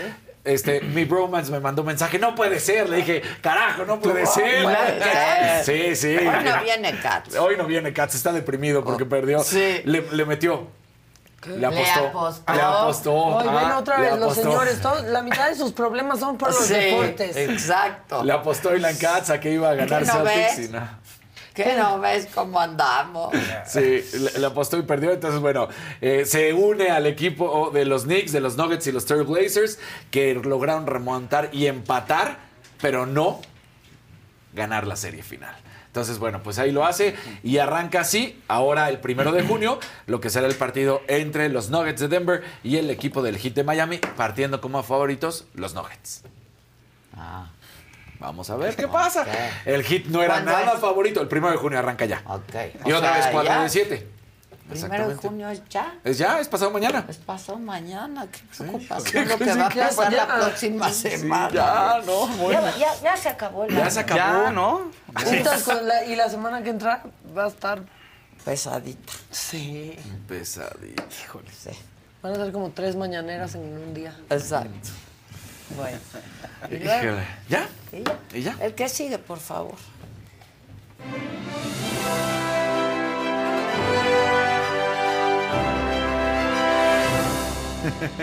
Compartan la transmisión, pongan colorcitos, Eso, anímense, animen, eso. animen, animen, animen. tenemos mucho aquí en animar, fíjate. Por, por ahí una, una mentadilla, vamos, de- o sea, hay que dirigirla. A muchos hay que mentar en Sí, martes de sí, sí, sí, nada más hay que saberla dirigir. hay que saberla dirigir porque te van a ver por qué. Pero también mucho, apo- mucho apoyo, mucha gente que necesita apoyo de las notas que traigo. Oigan, de entrada, estuvo ayer, se estuvo Didi, que no estuvo ni Débora ni Ferca, pero estuvo ¿Ferca Jenny ya se García. fue a la casa de los Sí, famosos? Sí. Andaba ahí, sí. Creo que todavía ni se revela y nosotros ya. Ya estamos. ¿Qué crees Pues si sí, se pero revela? es la Pues sí, verdad, pues sí. aquí se sabe todo, Todo por por Adela. Porque aquí Sí. trabaja y pues. Pues ni modo. Y ¿verdad? aunque no, aquí Ya sabríamos harta cosa. Exacto. Y bueno, Débora la Grande tampoco estuvo, tuvo un viaje ahí a Colombia misterioso que no dice el equipo qué es. y- o sea, mucha especulación sobre eso, pero estuvo la Pero coreógrafa a Jenny Drag Race México no es porque ya se grabó y la final es en Sí. vivo. Otro spoiler. Exacto. Bueno, pues ahí tenemos unos destacados para que lo chequen. Se habló de Alex Caffey, se habló de Daniel Bisoño, de la Chicks, de muchas cosas hablaron el día de ayer, entonces porfa.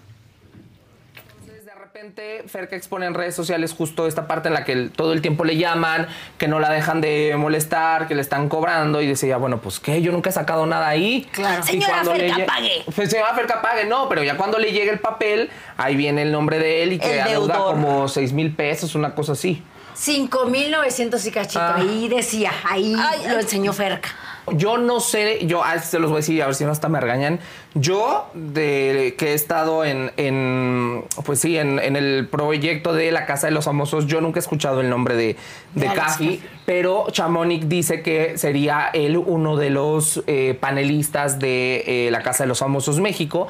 Entonces, pues vamos a esperar, vamos a ver si es cierto, si no. Lo que sí, aunque me haya bloqueado el señor, este, pues le deseamos todo el éxito del mundo. ¿Bloqueó?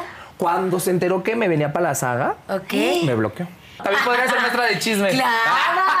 A ella. Oye, pues a ver, échanos el chisme de la chiquis. Ay, oye, Ay. que se fue un viaje y que, le, que se comprometió. Sí, mi Por, chiquis. segu- por segunda vez, ¿no? Porque ya se había Sí, casado. ya tiene un... un- Pero el amor, ¿qué? Y no Pero no, yo la verdad, si ya me caso una vez, ya no me voy a casar dos veces, ¿no? ¿Ya para qué te arriesgas?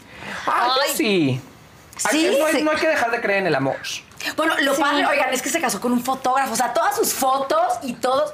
Bueno, se va a casar con un fotógrafo, es Bueno, fotógrafo. bueno, Ajá. bueno, bueno. Muy bonito todo. Sí. El señor Cristian Nodal, muy bien. Al final salió Casu. Sí. Se dieron su besito. O sea, seis. Una cosa muy bonita. Bailaron ahí con la pancita de por medio. Pero a ver, ahí les va un chisme. Échatelo. Que yo no sé si sea cierto. Es un rumor que yo me enteré, que yo escuché. Ok. Dicen que según el tour se llamaría Forají, porque se llama Forajido. Ajá. Se llama- bueno, antes se decía llamar Forajido y después le cambiaron a Forají 2. Dos. Ah, como cuando uno tiene P. Forají 2. Ok. ¿Qué les quiere- que, o sea, ¿qué entienden por eso? Puso dos personas. O sea, que va a tener gemelos. Ah, oh, ¿qué? También. Ah, que va a tener Sí. gemelos. Es lo que estaban especulando la gente. Cazú y sobre Cazú y Nodal. Nodal. Exactamente. Ya veré. Ay, qué a gusto ya el 2 por 1 man. Ahí sí, ¿Verdad? sí, ahí el dos Qué a por gusto. uno sí procede. De un solo jalón, vamos. Dos por órale. uno sí que nos gusta. El 2 en 1. Es No. que aquí eh, tenemos unas No, teorías pero de ya dijimos que hay dos dos en uno. unos que sí nos gustan. Sí. Hemos cambiado de opinión. Hemos cambiado de Es de sabios. Es cambiar de Cambiar de O sea, opinión. porque decíamos que todo lo dos en uno era chafa, como shampoo, Claro. Acondicionador. Sanador. Exacto. O sea, Dos ya en sabes uno. que el pelo te iba a quedar como baba. Exacto. Este, encendedor y destapador. Pero ya vimos que hay cosas dos en uno que sí nos gustan. No me acuerdo qué era. ¿Qué fue el dos en uno que En las chamarras chalecos. Ah, y los pantalones shorts. Y los pantalones No así la falda, pantalones. No ¿o así la falda. Es diferente. Vamos a hacer un libro al respecto. Oye, Gloria Trevi ya no, tiene. hablando de libros, está joyita. Uy, que vas ¿Qué a platicar al rato, ¿verdad? Sí, andar y ver. Es el tercer cuaderno Jesús Silva Herzog. Ah, O sea, Chucho es Chucho. Sí, sí, sí, sí, Ah, o sí, sea, sí, Chucho sí. es Chucho. Venga. Oye, Gloria Trevi ya tiene abogada defensora en Estados Unidos La en la demanda. que- Sí, Camille Johnny Vázquez, quien defendió a Johnny Depp en el juicio contra Amber Heard. Ella estuvo ahí en su concierto, estuvo en México hace una semana, platicó con ella. Pues obviamente le cree, dice, quiero que se cuente la historia como debe ser, ¿no? O sea, la historia de Gloria, que no se ha contado bien. Y dice, ella fue víctima. Se le compara, no sé si recuerdan ustedes, a un tal Jeffrey Epstein, que tenía una novia que se llama Ghislaine Maxwell. Sí, que hay cómo un no. documental en Netflix donde ah, él estuvo traficando con muchas mujeres. ¿Por qué sale Y ahí? Ghislaine, ella es Camille Vázquez es Gloria. Sí, pero ¿por qué salió Galilea? Ay, yo no, ni la vi. No, no es Galilea. A- La anterior no era Galilea. Es Gloria también. Gloria. ¿La anterior? Sí. Ay, es- Gloria. Ah, Perdón, sí. Se parece, ¿verdad? Sí, Sí, se sí, sí, parece. se da, ¿no? se da. Parece. Sí, se parece a ti, sí se parece. Pero qué trajezazo trae la Gloria. Sí. Bueno, Sí, sí. Bueno, eh, resulta que, bueno, Jeffrey Epstein, está un el documental en Netflix, lo pueden ver, entonces estaba ahí haciendo tráfico y movía a menores de edad, había actos sexuales y las intercambiaba con gente poderosa y su novia, Ghislaine Maxwell, resulta que fungía como una persona que captaba y cooptaba a las chicas, ¿no? Como para entregárselas. Y lo que están diciendo es que Gloria era igual. Y entonces dice Camille, no, ahí hay una gran diferencia. Porque Gloria Trevi sostuvo la relación con Sergio Andrade cuando era menor de edad. Ahí hay una asimetría de poder, entonces eso hace Claro. completamente la situación Claro. diferente. Y eso es lo que va a defender Camille. Y lo va a hacer muy Yo bien. creo Sí, que sí. no, no, no. ¿Y qué es lo que están haciendo todas las mujeres? O sea, también María Raquel en su podcast Claro. eh, y algunas otras mujeres del ¿Ya clan que están podcast? hablando. Sí, Sí, ya pero acabó. lo que dicen es, ¿por qué no- nos estamos centrando, se están centrando en que peleemos entre nosotras o nos acusemos entre nosotras Claro. cuando hay un culpable y claramente es alguien que orquestó todo con menores de edad? Todas. Es lo que hemos Todas. dicho Sí. tantas veces. No dos, Sí, sí, no sí. una, Gloria no era mayor de edad, No, todas no. eran menores de edad. de edad. No, no, hay un tema ahí terrible. Y pues ojalá, bueno, todo creo que va a salir muy bien, ¿no? Para Camille y para Gloria Trevi, lo cual está genial. También las cosas pueden salir muy bien para Alejandro Sanz, que ya puso su mensajito, que, que el sol parece, va en camino, que todavía no está del todo bien, dice, pero ahí va. Estos días he recibido mucho cariño por diferentes vías y les agradezco muchísimo. He tenido un brote fuerte este fin de semana y aunque no termina de llegar la luz, parece que se ha despertado una luciérnaga en mi pecho. Entonces, bueno, pues espero que le vaya muy bien, espero que se recupere. Creo que lo está haciendo, o sea, está trabajando. Entonces esperemos que siga en su, en su tour y que no cancele ninguna fecha. Por otro lado, eh, Daniel Bisoño estuvo, bueno, está todavía un poco grave. O sea, ya salió de peligro, pero estuvo grave. O sea, este fin de semana se fue al hospital por un cuadro hepático, se le reventaron unas varices en el esófago, se las tuvieron que, obviamente, sanar, pero también se ligaron otras varices que estaban a punto de reventarse. Entonces fue algo, algo complicado, lo comentó Pati Chapoy en su programa del día de ayer. Pues externaron todos el amor hacia Daniel Bisoño, evidentemente, son 26 años de colaborar con ellos. Este Pedro solo está sacado de onda de, pues es que estaba el viernes aquí, ¿no? O sea, te- lo vimos el viernes bien, casi casi dijo. Y de pronto ocurre esto, totalmente imprevisto. ¿no? Linet Puente y Mónica Castañeda, pues externaron también su cariño. Le dijeron, le recordaron que en Ventaneando hay otra familia para él. Eh, Pero está mal. está ahorita en terapia intensiva. Se espera, se espera que pase terapia media entre hoy y mañana y toda la semana hacer estudios para ver por qué ocurrió eso. ¿no? O sea, lo que se sabe es eso, cuadro hepático a causa de una serie varices que se reventaron y a ver qué ocurre en esta semana. ¿no? Y se prevé, insisto, que salga terapia intensiva en entre hoy y mañana. Entonces, bueno, pues un abrazo a Daniel Bisoño, un fuerte, fuerte abrazo. Y por último, saben que Héctor Parra pues, lanzó un comunicado, no había dicho nada, él no se había pronunciado sobre la sentencia que le dieron, escribe una carta en la cárcel, se lo da a su hija Daniela y es la encargada de subirlo a las redes sociales. Y en este comunicado, que de su puño y letra, básicamente lo que dice, sostiene su inocencia, dice que le da, se reconoce que su hija es una víctima, pero no de él, sino de una madre inhumana. O sea, pues, le tira la responsabilidad a Jenny, Ho- Hoffman.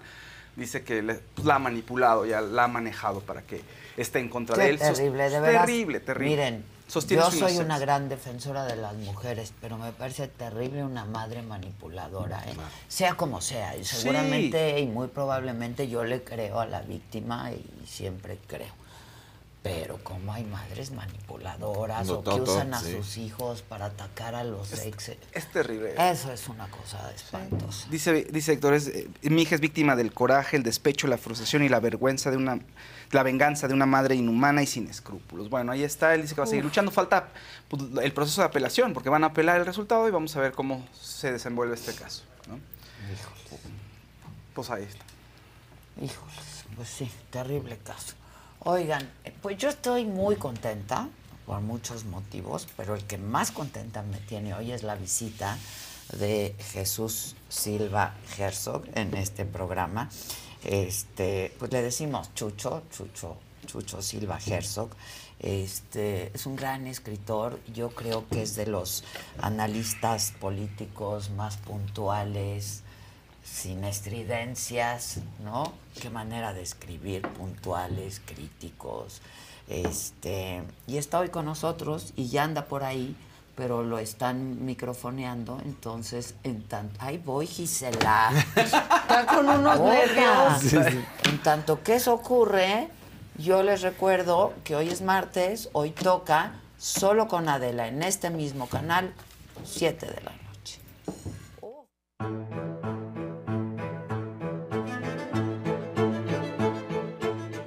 ¿Qué quieres tomar?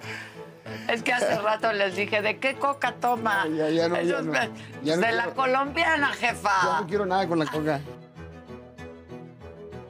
Mientras yo te vea mal, yo te voy a salvar la vida. ¿Cómo? Cuésteme lo que me cueste, Leo. Mi hijo no se droga con cocaína, ni con cristal, ni con anfetalino, ni nada, Nada. de eso. Él usa pastillas para bajar de peso. Yo creo que no hay nada más doloroso, ¿no, Julio? Sí, sí, la que verdad. ver a tu hijo tener que pasar por lo que tú ya Sí, pasaste. vivir, él vivió todo el daño que hice yo, todo el daño que me hice. Y cómo los patrones se repiten, ¿no? Y no te dice, compréndeme, papá, pues tú pasaste por lo mismo. Lo que no puedo comprender, le digo, es que prefieres una pinche puta pastilla que tus hijos, cabrón. le digo. Bueno, tú preferías el perico, yo- bueno, sí, pero espérate, pero yo nunca abandoné a mis hijos. Yo, por más drogado que estaba, yo siempre buscaba a mis hijos. Yo iba a su casa y le tumbaba la puerta, ¿me entiendes? Y llegaba la patrulla y le decía, chinguen a su madre, hijo de la chingada. Le decía yo, a ver, hijo, ¿con quién se quiere estar? ¿Con su mamá o conmigo? Contigo, papá. Ya ven, hijo de su puta madre, ahora me tienen que matar. Si me lo quieren quitar, cabrones. Y Omar, bien, ¿verdad? Entonces, ese cabrón tiene un problema de... ¿Te has sentido culpable en algún momento de lo que les ha... Son adicciones finalmente, de lo que les ha pasado. Fíjate, Adela, que, que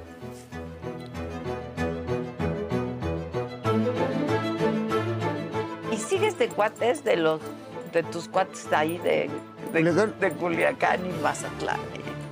Pues mira, eh, ahorita como están, ahorita no te puedo decir muchas cosas, ¿me entiendes?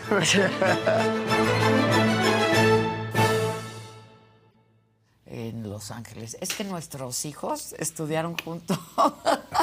Entonces nos estamos preguntando por nuestros hijos.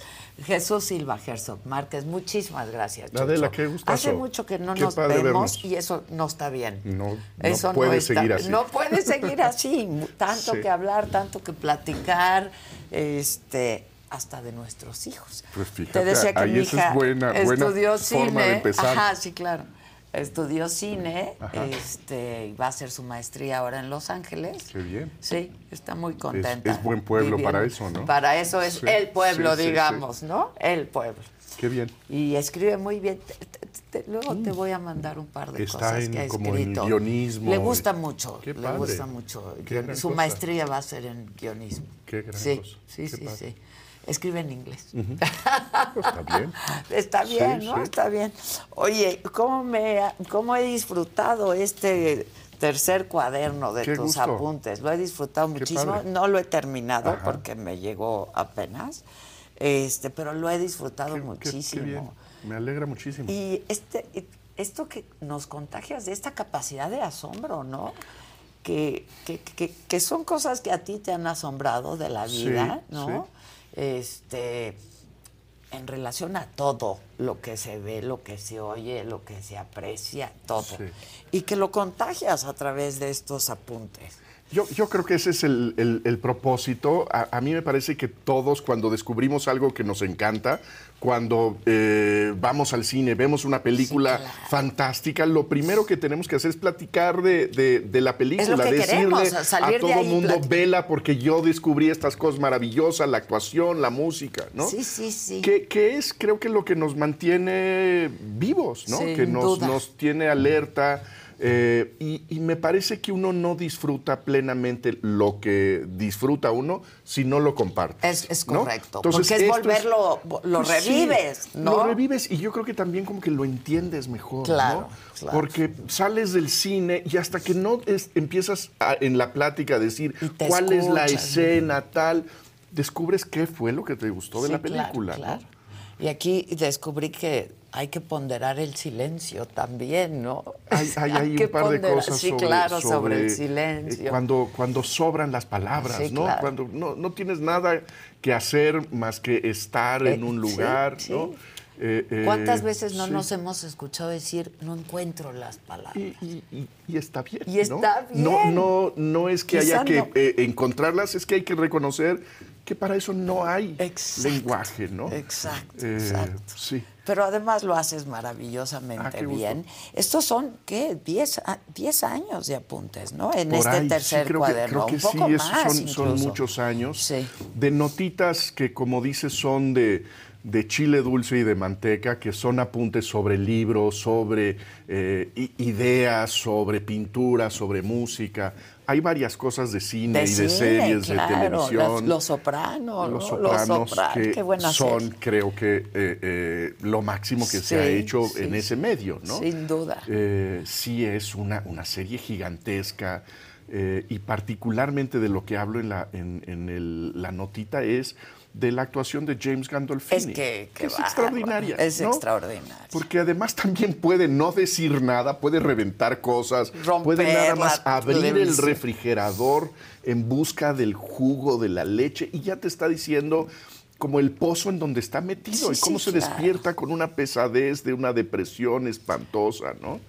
Eh, entonces ese, ese, ese texto me, me parece que refleja la maravilla de, de la actuación. Pero ¿no? además refleja mucho de ti, ¿no? Creo de que sí, ¿verdad? Sí, claro. Sí.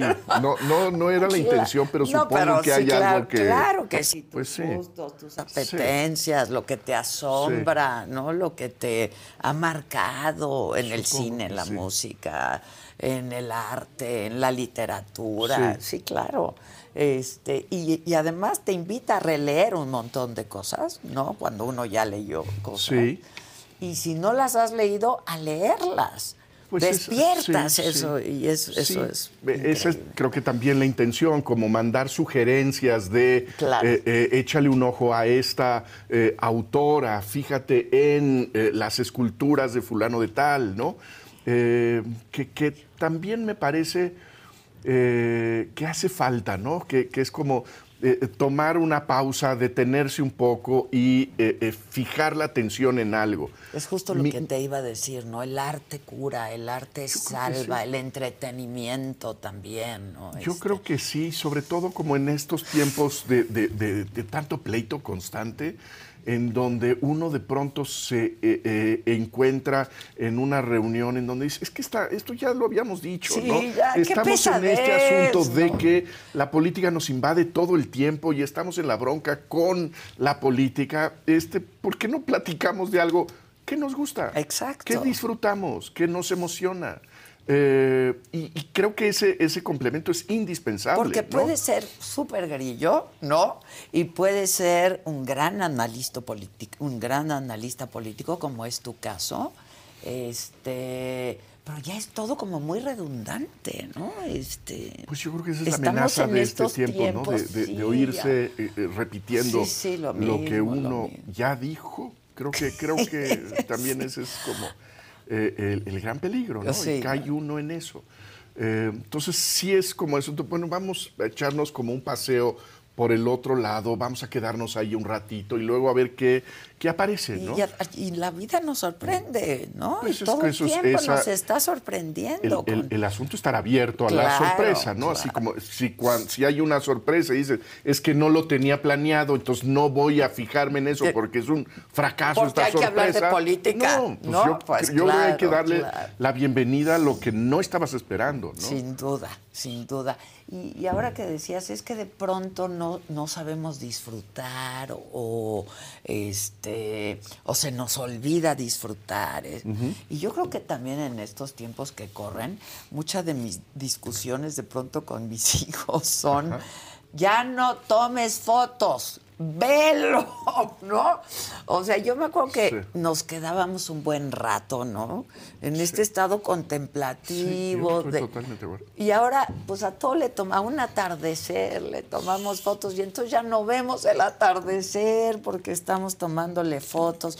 Qué complicados estos tiempos que corren. ahí hay un apunte de Oliver Sacks eh, este gran neurólogo, que decía esto, lo, lo que yo estoy viendo eh, que nos va a generar la dependencia del iPhone es terrible neurológicamente. Porque lo que va a ver un, un bebé, eh, lo que va a tener como primera referencia un bebé es no los ojos de su, de su madre, sino que va a haber una camarita, un teléfono. Y esa, esa desconexión de la mirada del bebé con la madre, con el padre, el mundo, y que lo que tiene enfrente es un artefacto, Sí, sí, sí. me parece terrible. Es ¿no? terrible. Eh, y en donde sí parece como que nuestra experiencia tiene que ser una experiencia que se comparte con todo mundo. Yo no entiendo ese asunto. tampoco. de, Yo- mira el dibujito del capuchino. ¿A quién demonios le, Le importa, el corazoncito? o lo que vas a Y comer. mira estos huevos estrellados que me estoy. me da igual. Justo yo todos los días aquí ¿Por digo, qué? ¿por qué la gente comparte? Pues es como si saliéramos a la calle con una pancarta de me eché un omelette. O unos chilaquiles, Qué rico, ¿no? bien por O- ti, ¿no? Pero me da igual. Me da igual, igual. pero a la gente no. Yo creo, eso parece, Yo ¿no? no sé, no, no, pero Sí. tampoco nunca lo he entendido. Y luego Sí. hacer público tu parte más íntima, ¿no? Este es algo muy raro. Muy raro, pero creo que eh, eh, sí marca nuestra, nuestra época, ¿no? Esto- este exhibicionismo Es el personal. exhibicionismo, ¿sí? y Eh, el narcisismo, o sea, pues yo comiendo, sí. yo leyendo, yo bailando, yo sin hacer nada, ¿no? Este, sí, sí, sí, sí, sí, sí.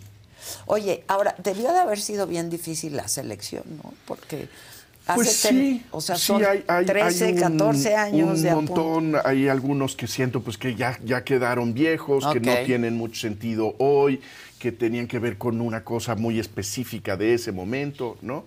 Eh, pero siento que aquí están textos que independientemente de que hayan sido al- a, a partir de la muerte de James Gandolfini, pues sigue Claro. uno teniendo la posibilidad de poner a los sopranos y- Sí, y, sí, y sí. tener esa experiencia durante mucho tiempo de ver a este hombre eh, eh, en sus relaciones personales, eh, con sus hijos, con las mujeres, con la mafia, ¿no? Sí, sí, sí. Eh, y que pues sí, sí me parece que si hay alguien que no ha visto Los Sopranos y que tiene ese impulso de verla, Tiene que verla. pues ya, ya tiene sentido, ¿no? Oye, este, entonces te das tus ratos para ver series, Pues claro. ¿no? Este, O sea, de eso se trata, de eso ¿no? se trata la vida, ¿no? sí, sí, sí. este, sí, sí. Alguien me decía el otro día, es que se pierde mucho tiempo viendo, viendo una serie, ¿no? Este, yo decía, pues no se pierde, nunca se pierde el tiempo. El tiempo se gana de muchas maneras, ¿no? Es como si me dijera se pierde tiempo leyendo un libro, en una lectura, pues ganas un montón de O cosas, sea, di- ¿no? dime qué otra cosa podrías estar haciendo que no te enriquezca. No sé si, has, si viste lo de Succession. ¿Cómo? A mí me no he una- acabado de ver Succession. O sea, no te puedo decir. No me la final. spoilees, por favor, pero dicen que el final es Me parece buenísimo. sí, Buenísimo. Sí, me parece que está muy bien. Eh, sobre todo como la violencia verbal, ¿no? Es que es O sea, en este sentido que me decías de tu hija del de, el guionismo. El guionismo, Entonces, es- es, un, es una clase de actuación y de, y y de, de guionismo. ¿no? Sí, sí, sí. sí. Eh, sí, es de una brutalidad eh, genial. Genial, genial. Yo creo que es de las mejores series, Yo ¿no? creo yo, sí. yo creo que sí está muy bien hecha, muy bien escrita, este, y hay, es un retrato, ¿no? De, Pues de la, de la anatomía, pero familiar, de pero los- del de- poder, de pero las de, cosas más asquerosas. de las cosas más De las asquerosas, humillaciones, de, relaciones de, de jerarquía, donde Ajá, el padre aplasta. aplasta a sus hijos. ¿no? sí. Eh, y los hijos están dispuestos a jugar así. Todo, a comer lo que tengan que comer. Sí, que, no, es- que no son esos omelettes. Que no son esos huevos. Hijo, Chucho. Oye, y leía tu artículo. Bueno, este es el, el- hay que decirlo, el tercer cuaderno. Este, hay el primero, el segundo, este ahora el tercero, Sí. que termina 2023, ¿no? Son No apuntes sé, del... do- sí, yo creo que sí, creo que lo último es Creo. de, de, mm, seguramente ya de este año Ajá. sobre una exposición de Sergio Hernández en, en San Diego. Ese es el último texto que la Ah, no he llegado a ese, pero me encanta Sergio Hernández. sí. Uno de nuestros grandes pintores y gran personaje, Sí, ¿no? Una persona queridísima. Muy querida, es un gran personaje. Sergio Hernández. Muy pagado de sí, ¿no? Es un tipo encantador. Encantador. Sí, sí. Justo por eso también, ¿no? Sí, claro. Este, son todos estos personajes que uno de una u otra forma tienes que conocer y de- a los que tienes que acceder, ¿no? A sus obras. a- sí, sí, sí. Oye, y leía también tu colaboración de ayer, Sí. ¿no? En el periódico Te leo siempre, aunque no nos veamos, te leo siempre. Y pues es inevitable que hablemos de política. Mira, ya que estás aquí, voy a volver a, lo- la monserga, a la monserga. Sí. Pero como están las cosas, ¿no? Y a unos días de las elecciones en Coahuila, en el Estado de México, pues que parece que ya está muy cantado. Pues eso parece, Eso ¿no? parece, aunque pues esto no se acaba Sí. hasta que se acaba, Sí. ¿no? La verdad también un poco pues en beneficio de los contendientes, porque Claro. imagínate que dijeran, no, pues ya se acabó. Y de los votantes. Y de los votantes, ya para qué voy a Sí, sí. votar si esto ya está cantado. Sí, con la advertencia de que le han regado las encuestas desde hace rato. También, eso es cierto, ¿eh? en México y en otras partes, ¿no? Sí. Eh, me acuerdo, ¿te acuerdas de del día de la elección de Trump y Hillary Clinton, el New York Pero Times claro. diciendo esto está cocinado. Sí. Hillary Clinton va a ganar, tiene Y el 90%. nada de ¿no? cocinado. Sí, sí, sí. Poco y a en poco se México fue revirtiendo. En México Claro, también, ¿no? Este, pero ¿cómo ves todo, to- todo este ambiente, lo de la corte, por ejemplo, ¿no? Este, Pues yo creo que de las cosas más preocupantes es esa.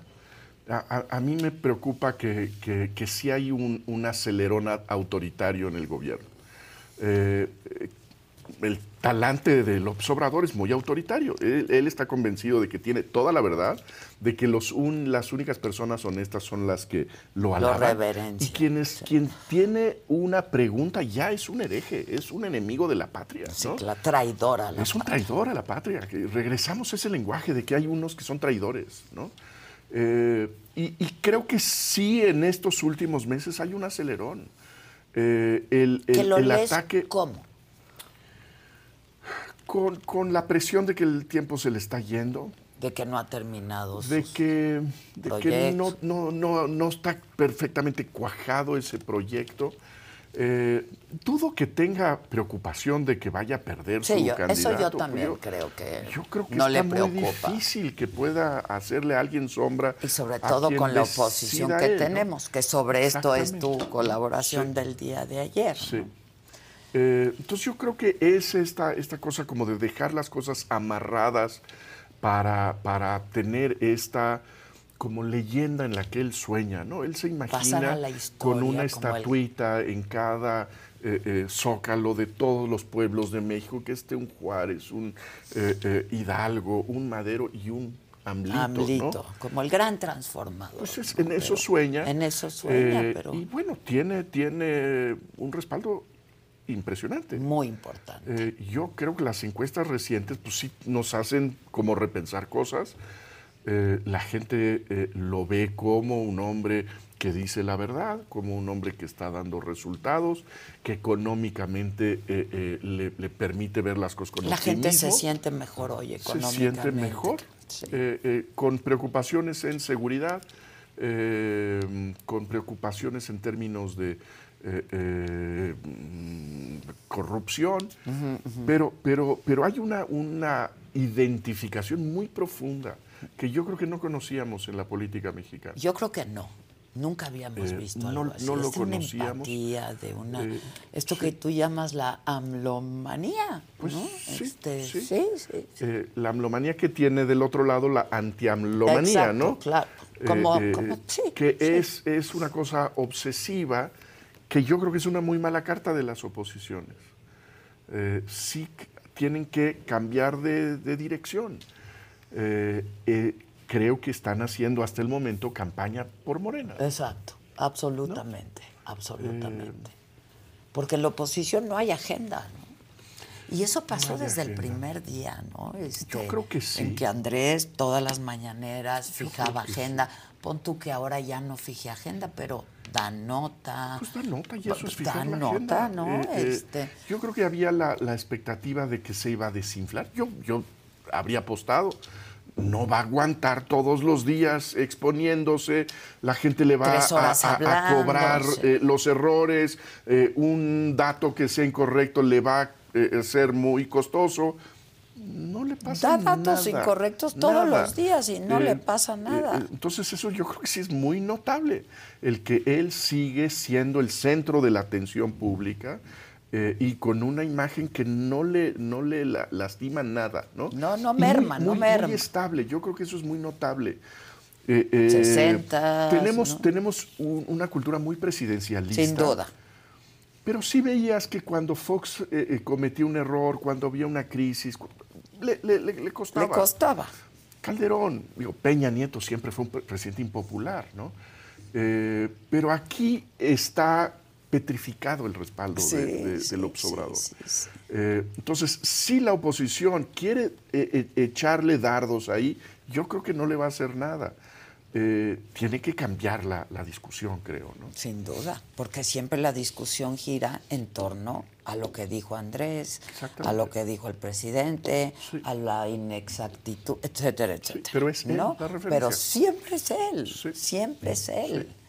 ¿Cómo lo lees esto? Esto, esto sí. Pues yo creo que... eh, es, sí eh, es inédito, o sea, Yo en creo los que es un- últimos un, tiempos. un animal político talentosísimo que supo eh, eh, identificar el estado de ánimo y que además llega en un momento en donde ese estilo de política funciona. Eh, yo creo que si hubiera sido presidente en el 2006, la historia habría sido muy distinta. Distinta. No solamente porque habría tenido seguramente una oposición mucho más, Más sólida, sólida. eh, sino porque el estado de ánimo y esto de lo que lo- la- el, el modo de comunicarnos era distinto hace 12 años. Sin duda. ¿no? Eh, y ahora creo que vivimos en cápsulas. Entonces tú te metes a una cápsula y ahí te quedas. Y lo que hay dentro de esa cápsula refuerza lo que ya pensabas. Sí, sí, sí, ¿no? es, es el hacer comunidad, ¿no? sí, el, el estoy de acuerdo. pertenecer, el hacer Sí, comunidad, y lo, yo lo estoy de aquí dentro. Y entonces, ¿qué, es, que qué es lo que reciben de la comunidad ahora mayoritaria de los amloístas? Que los otros los insultan. O sea, en vez de decirle vente para acá, es eres un ignorante, eres un vendido, nada más estás ahí porque te dan tus apoyos. La única y razón, eso, digo, al diablo. corrígeme, pero eso solo le funciona a López Obrador. La polarización es, tiene un solo beneficiario y es él. Exacto. Sí, porque, la, la- porque en él es muy natural además. Eh, sí, Es y le sale muy bien. Sí. Le sale muy bien. Ahora, ¿tú crees que esto es lo que él siempre diseñó? ¿Esto es lo o lo rebasó la realidad como ocurre cuando llegas al poder y ves este paisote con todos sus problemas?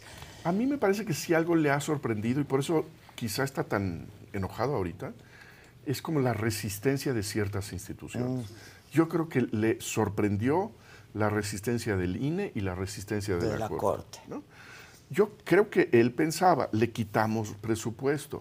Durante eh, eh, semanas lo estamos agrediendo, lo estamos intimidando, los estamos eh, provocando, pues van a ceder, porque quieren quedar bien conmigo, que soy el hombre más popular y más poderoso.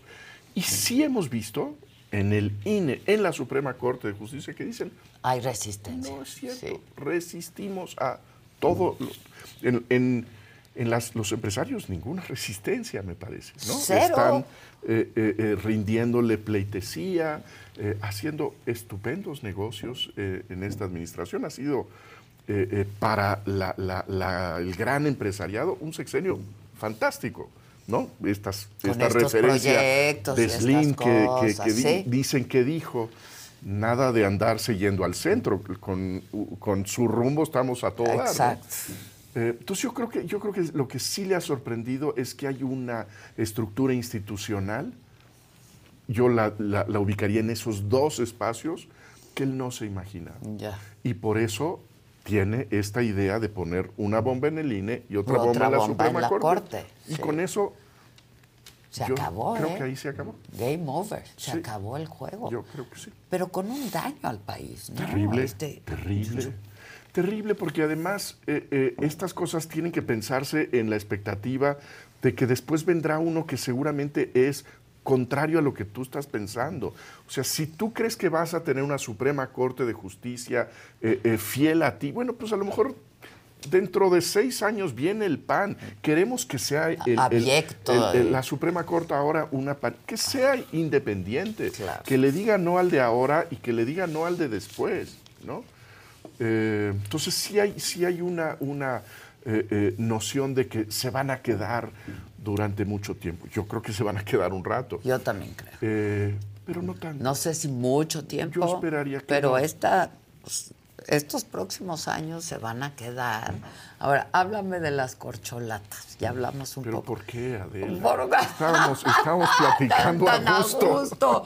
¿Qué Este, platicamos de las Pues, ¿qué corcholatas? ves? Este, Pues veo que hay una. Creo que, creo que hay, hay eh, una candidata muy perfilada, que es la jefa de gobierno. Eh, me parece que es una, una opción que eh, pues tiene una ventaja en, en las encuestas muy clara. bueno, porque ha sido de alguna manera la elegida.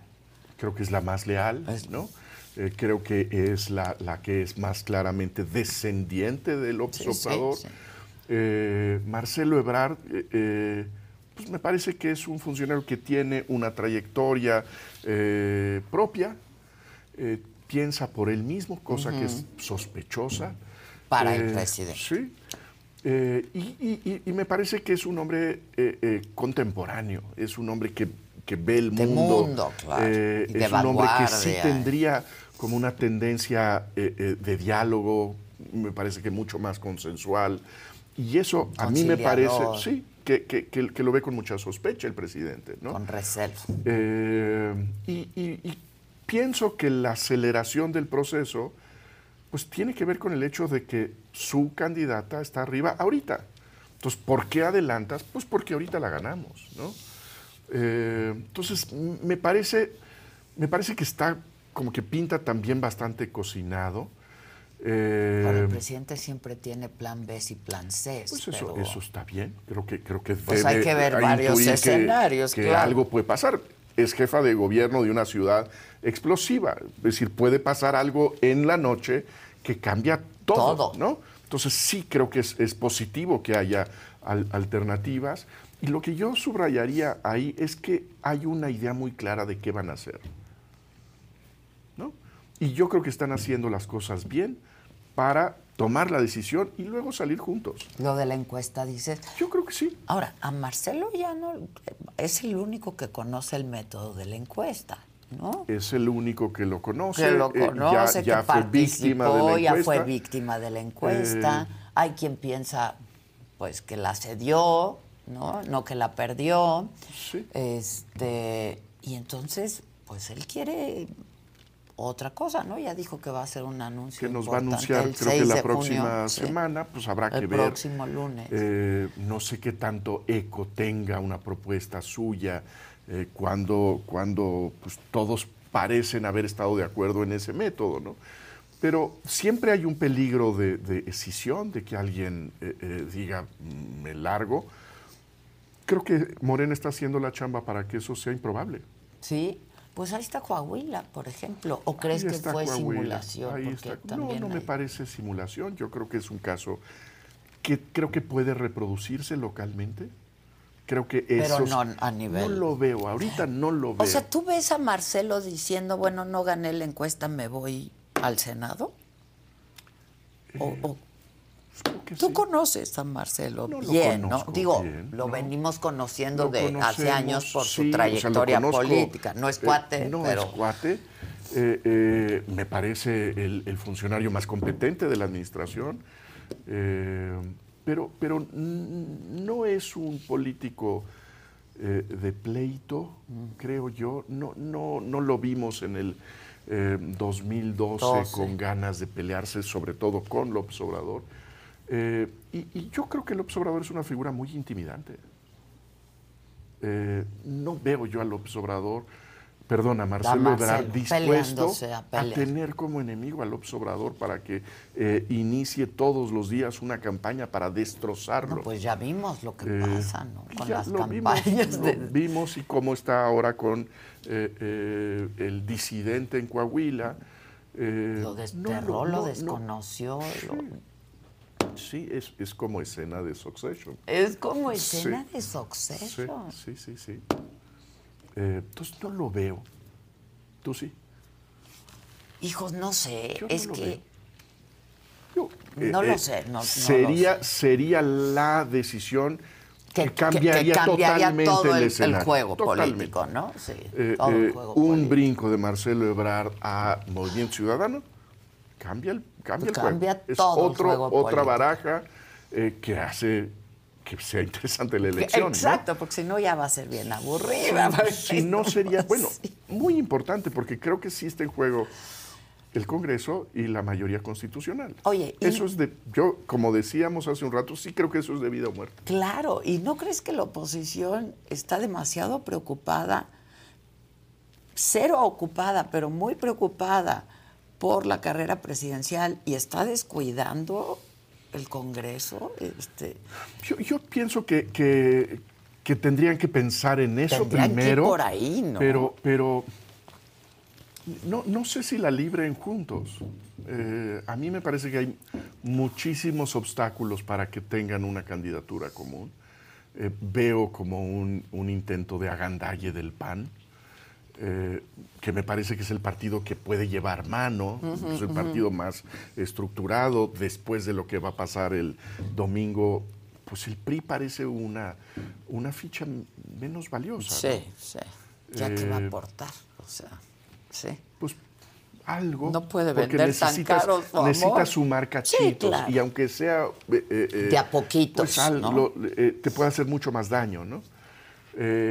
Pero pero el, el trayecto de aquí a una candidatura unitaria. Sí, pueden pasar Me parece que está muy, muy eh, eh, en riesgo, ¿no? Sí, puede ser altamente Sí. improbable, Pues altamente improbable.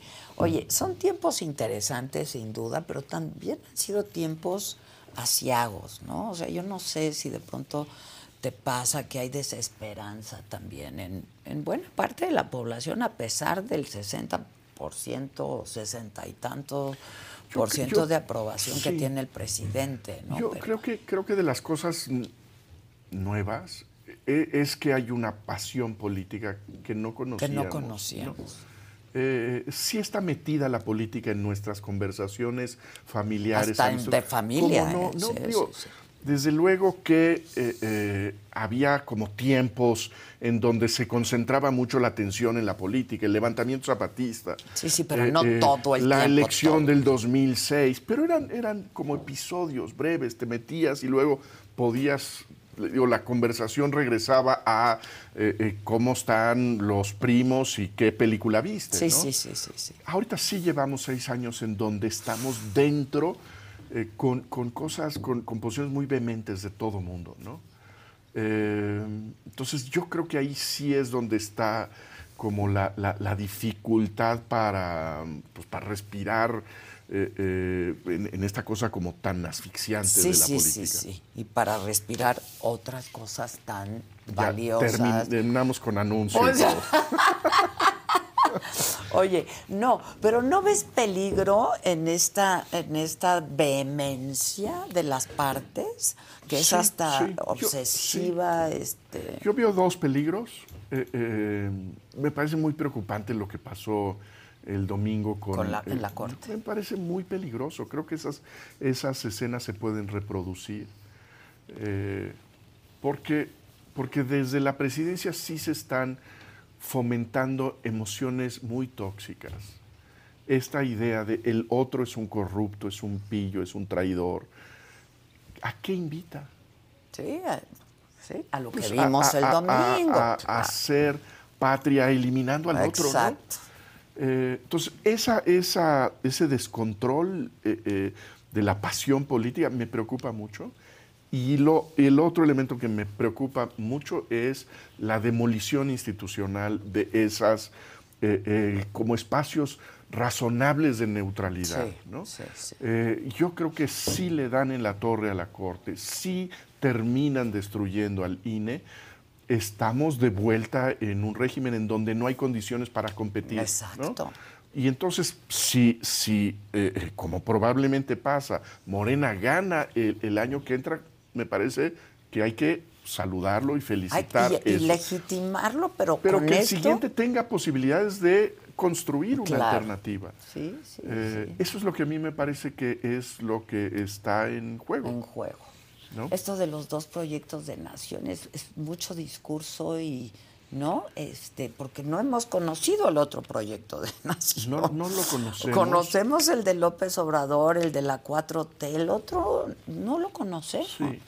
Y, y yo creo que, que- que no, no, no lo sé en términos de estrategia electoral, pero, pero a mí me parece que también podría haber espacio para bajarle un poco el volumen, a decir, vamos a tener como gente competente, gente que no va en el pleito, que no va a mentar madres todos los días, sino que tiene la capacidad de resolver tus problemas. Exacto.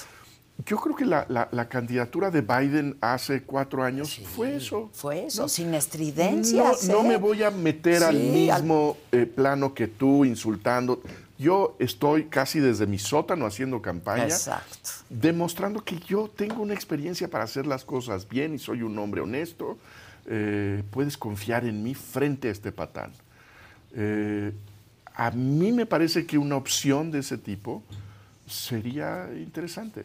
No sé si hay espacio, pero, pero creo que es lo que Es se que vemos hace falta. estridencias por todos lados, ¿no? Ya Lili Telles peleándose con Santiago Krill. Que este, está bien que se peleen. A mí, a mí me parece que, no que- dentro de los partidos tiene que haber claro. confrontación.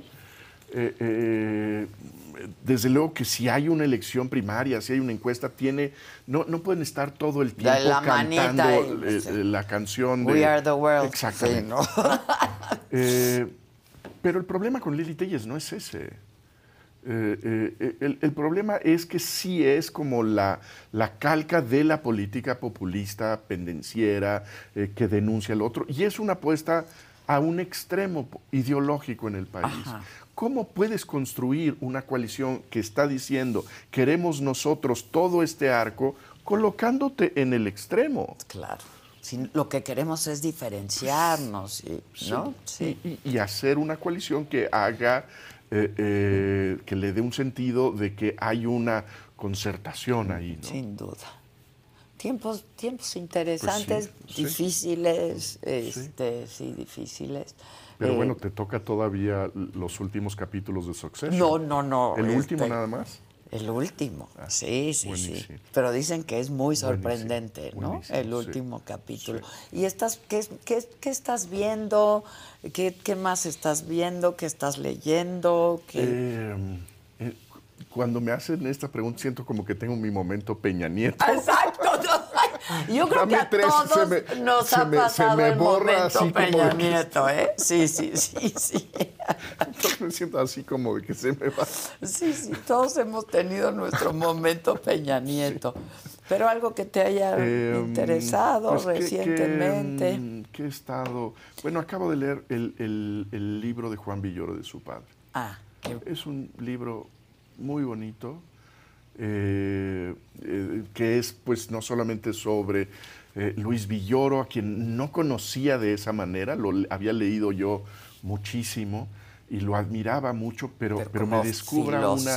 Sí, un, un- un personaje muy misterioso de otra época, con una relación como fría con, con- con Mm. sus emociones, eh, pero al mismo tiempo como muy dulce en, en- en esos lugares en donde hay encuentro con su hijo, como por ejemplo en el fútbol. ¿no? Del fútbol. Eh, me parece un libro precioso, la, la, la forma del mundo se llama o algo así. Sí, algo así. Eh, muy bonito libro. Y tiene, tiene esta, esta elocuencia de Juan Villoro que de alguna manera toma como, como eh, eh, anécdotas, expresiones para hacer como una fábula. ¿no? Entonces, cada capítulo es como una, tiene un- una enseñanza Ya. que te deja ahí de qué significó eh, eh, ese Eso momento de su infancia, eh, esa, esa ida al, al fútbol con su hijo. Muy bonito libro. Ah, pues mira, va a ser mi próxima lectura una lo vez que acabe esta, porque me Sí. tiene encantada. Qué gusto. Ya está en todas partes. Está en digital también. Sí, en- eh, hay una, una versión digital que, que pueden conseguir también. Ah, audiolibro todavía no. No lo sé. Este, Buena pregunta. Pero, pero Lo déjame investigamos, preguntar. lo investigamos. Sí, porque sí hay gente que me dice que, que, que empieza a Es que tener más gente que- costumbre, sí, ¿no? por el lo pones en el coche. Hoy lo en- presentas, ¿no? Hoy, hoy se va a presentar. sí. Siete de la noche. Siete de la noche en el péndulo de la Roma. Ah, qué Sí. bien, qué bien. Y va, eh, voy a platicar con Denise Merker. Ah, qué bien. Sí.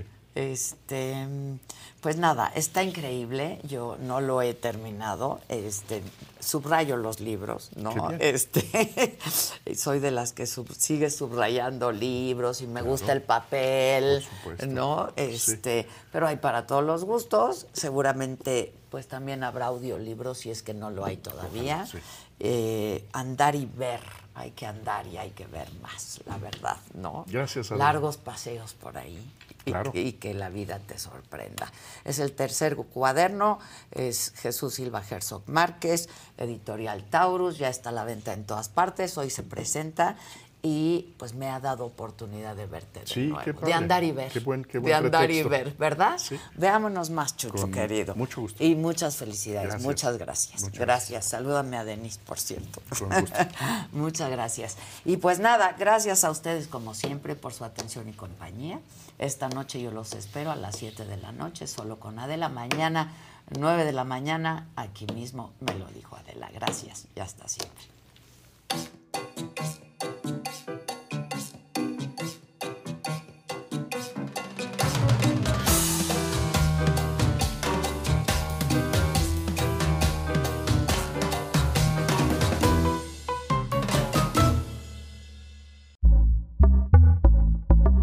Pitaya.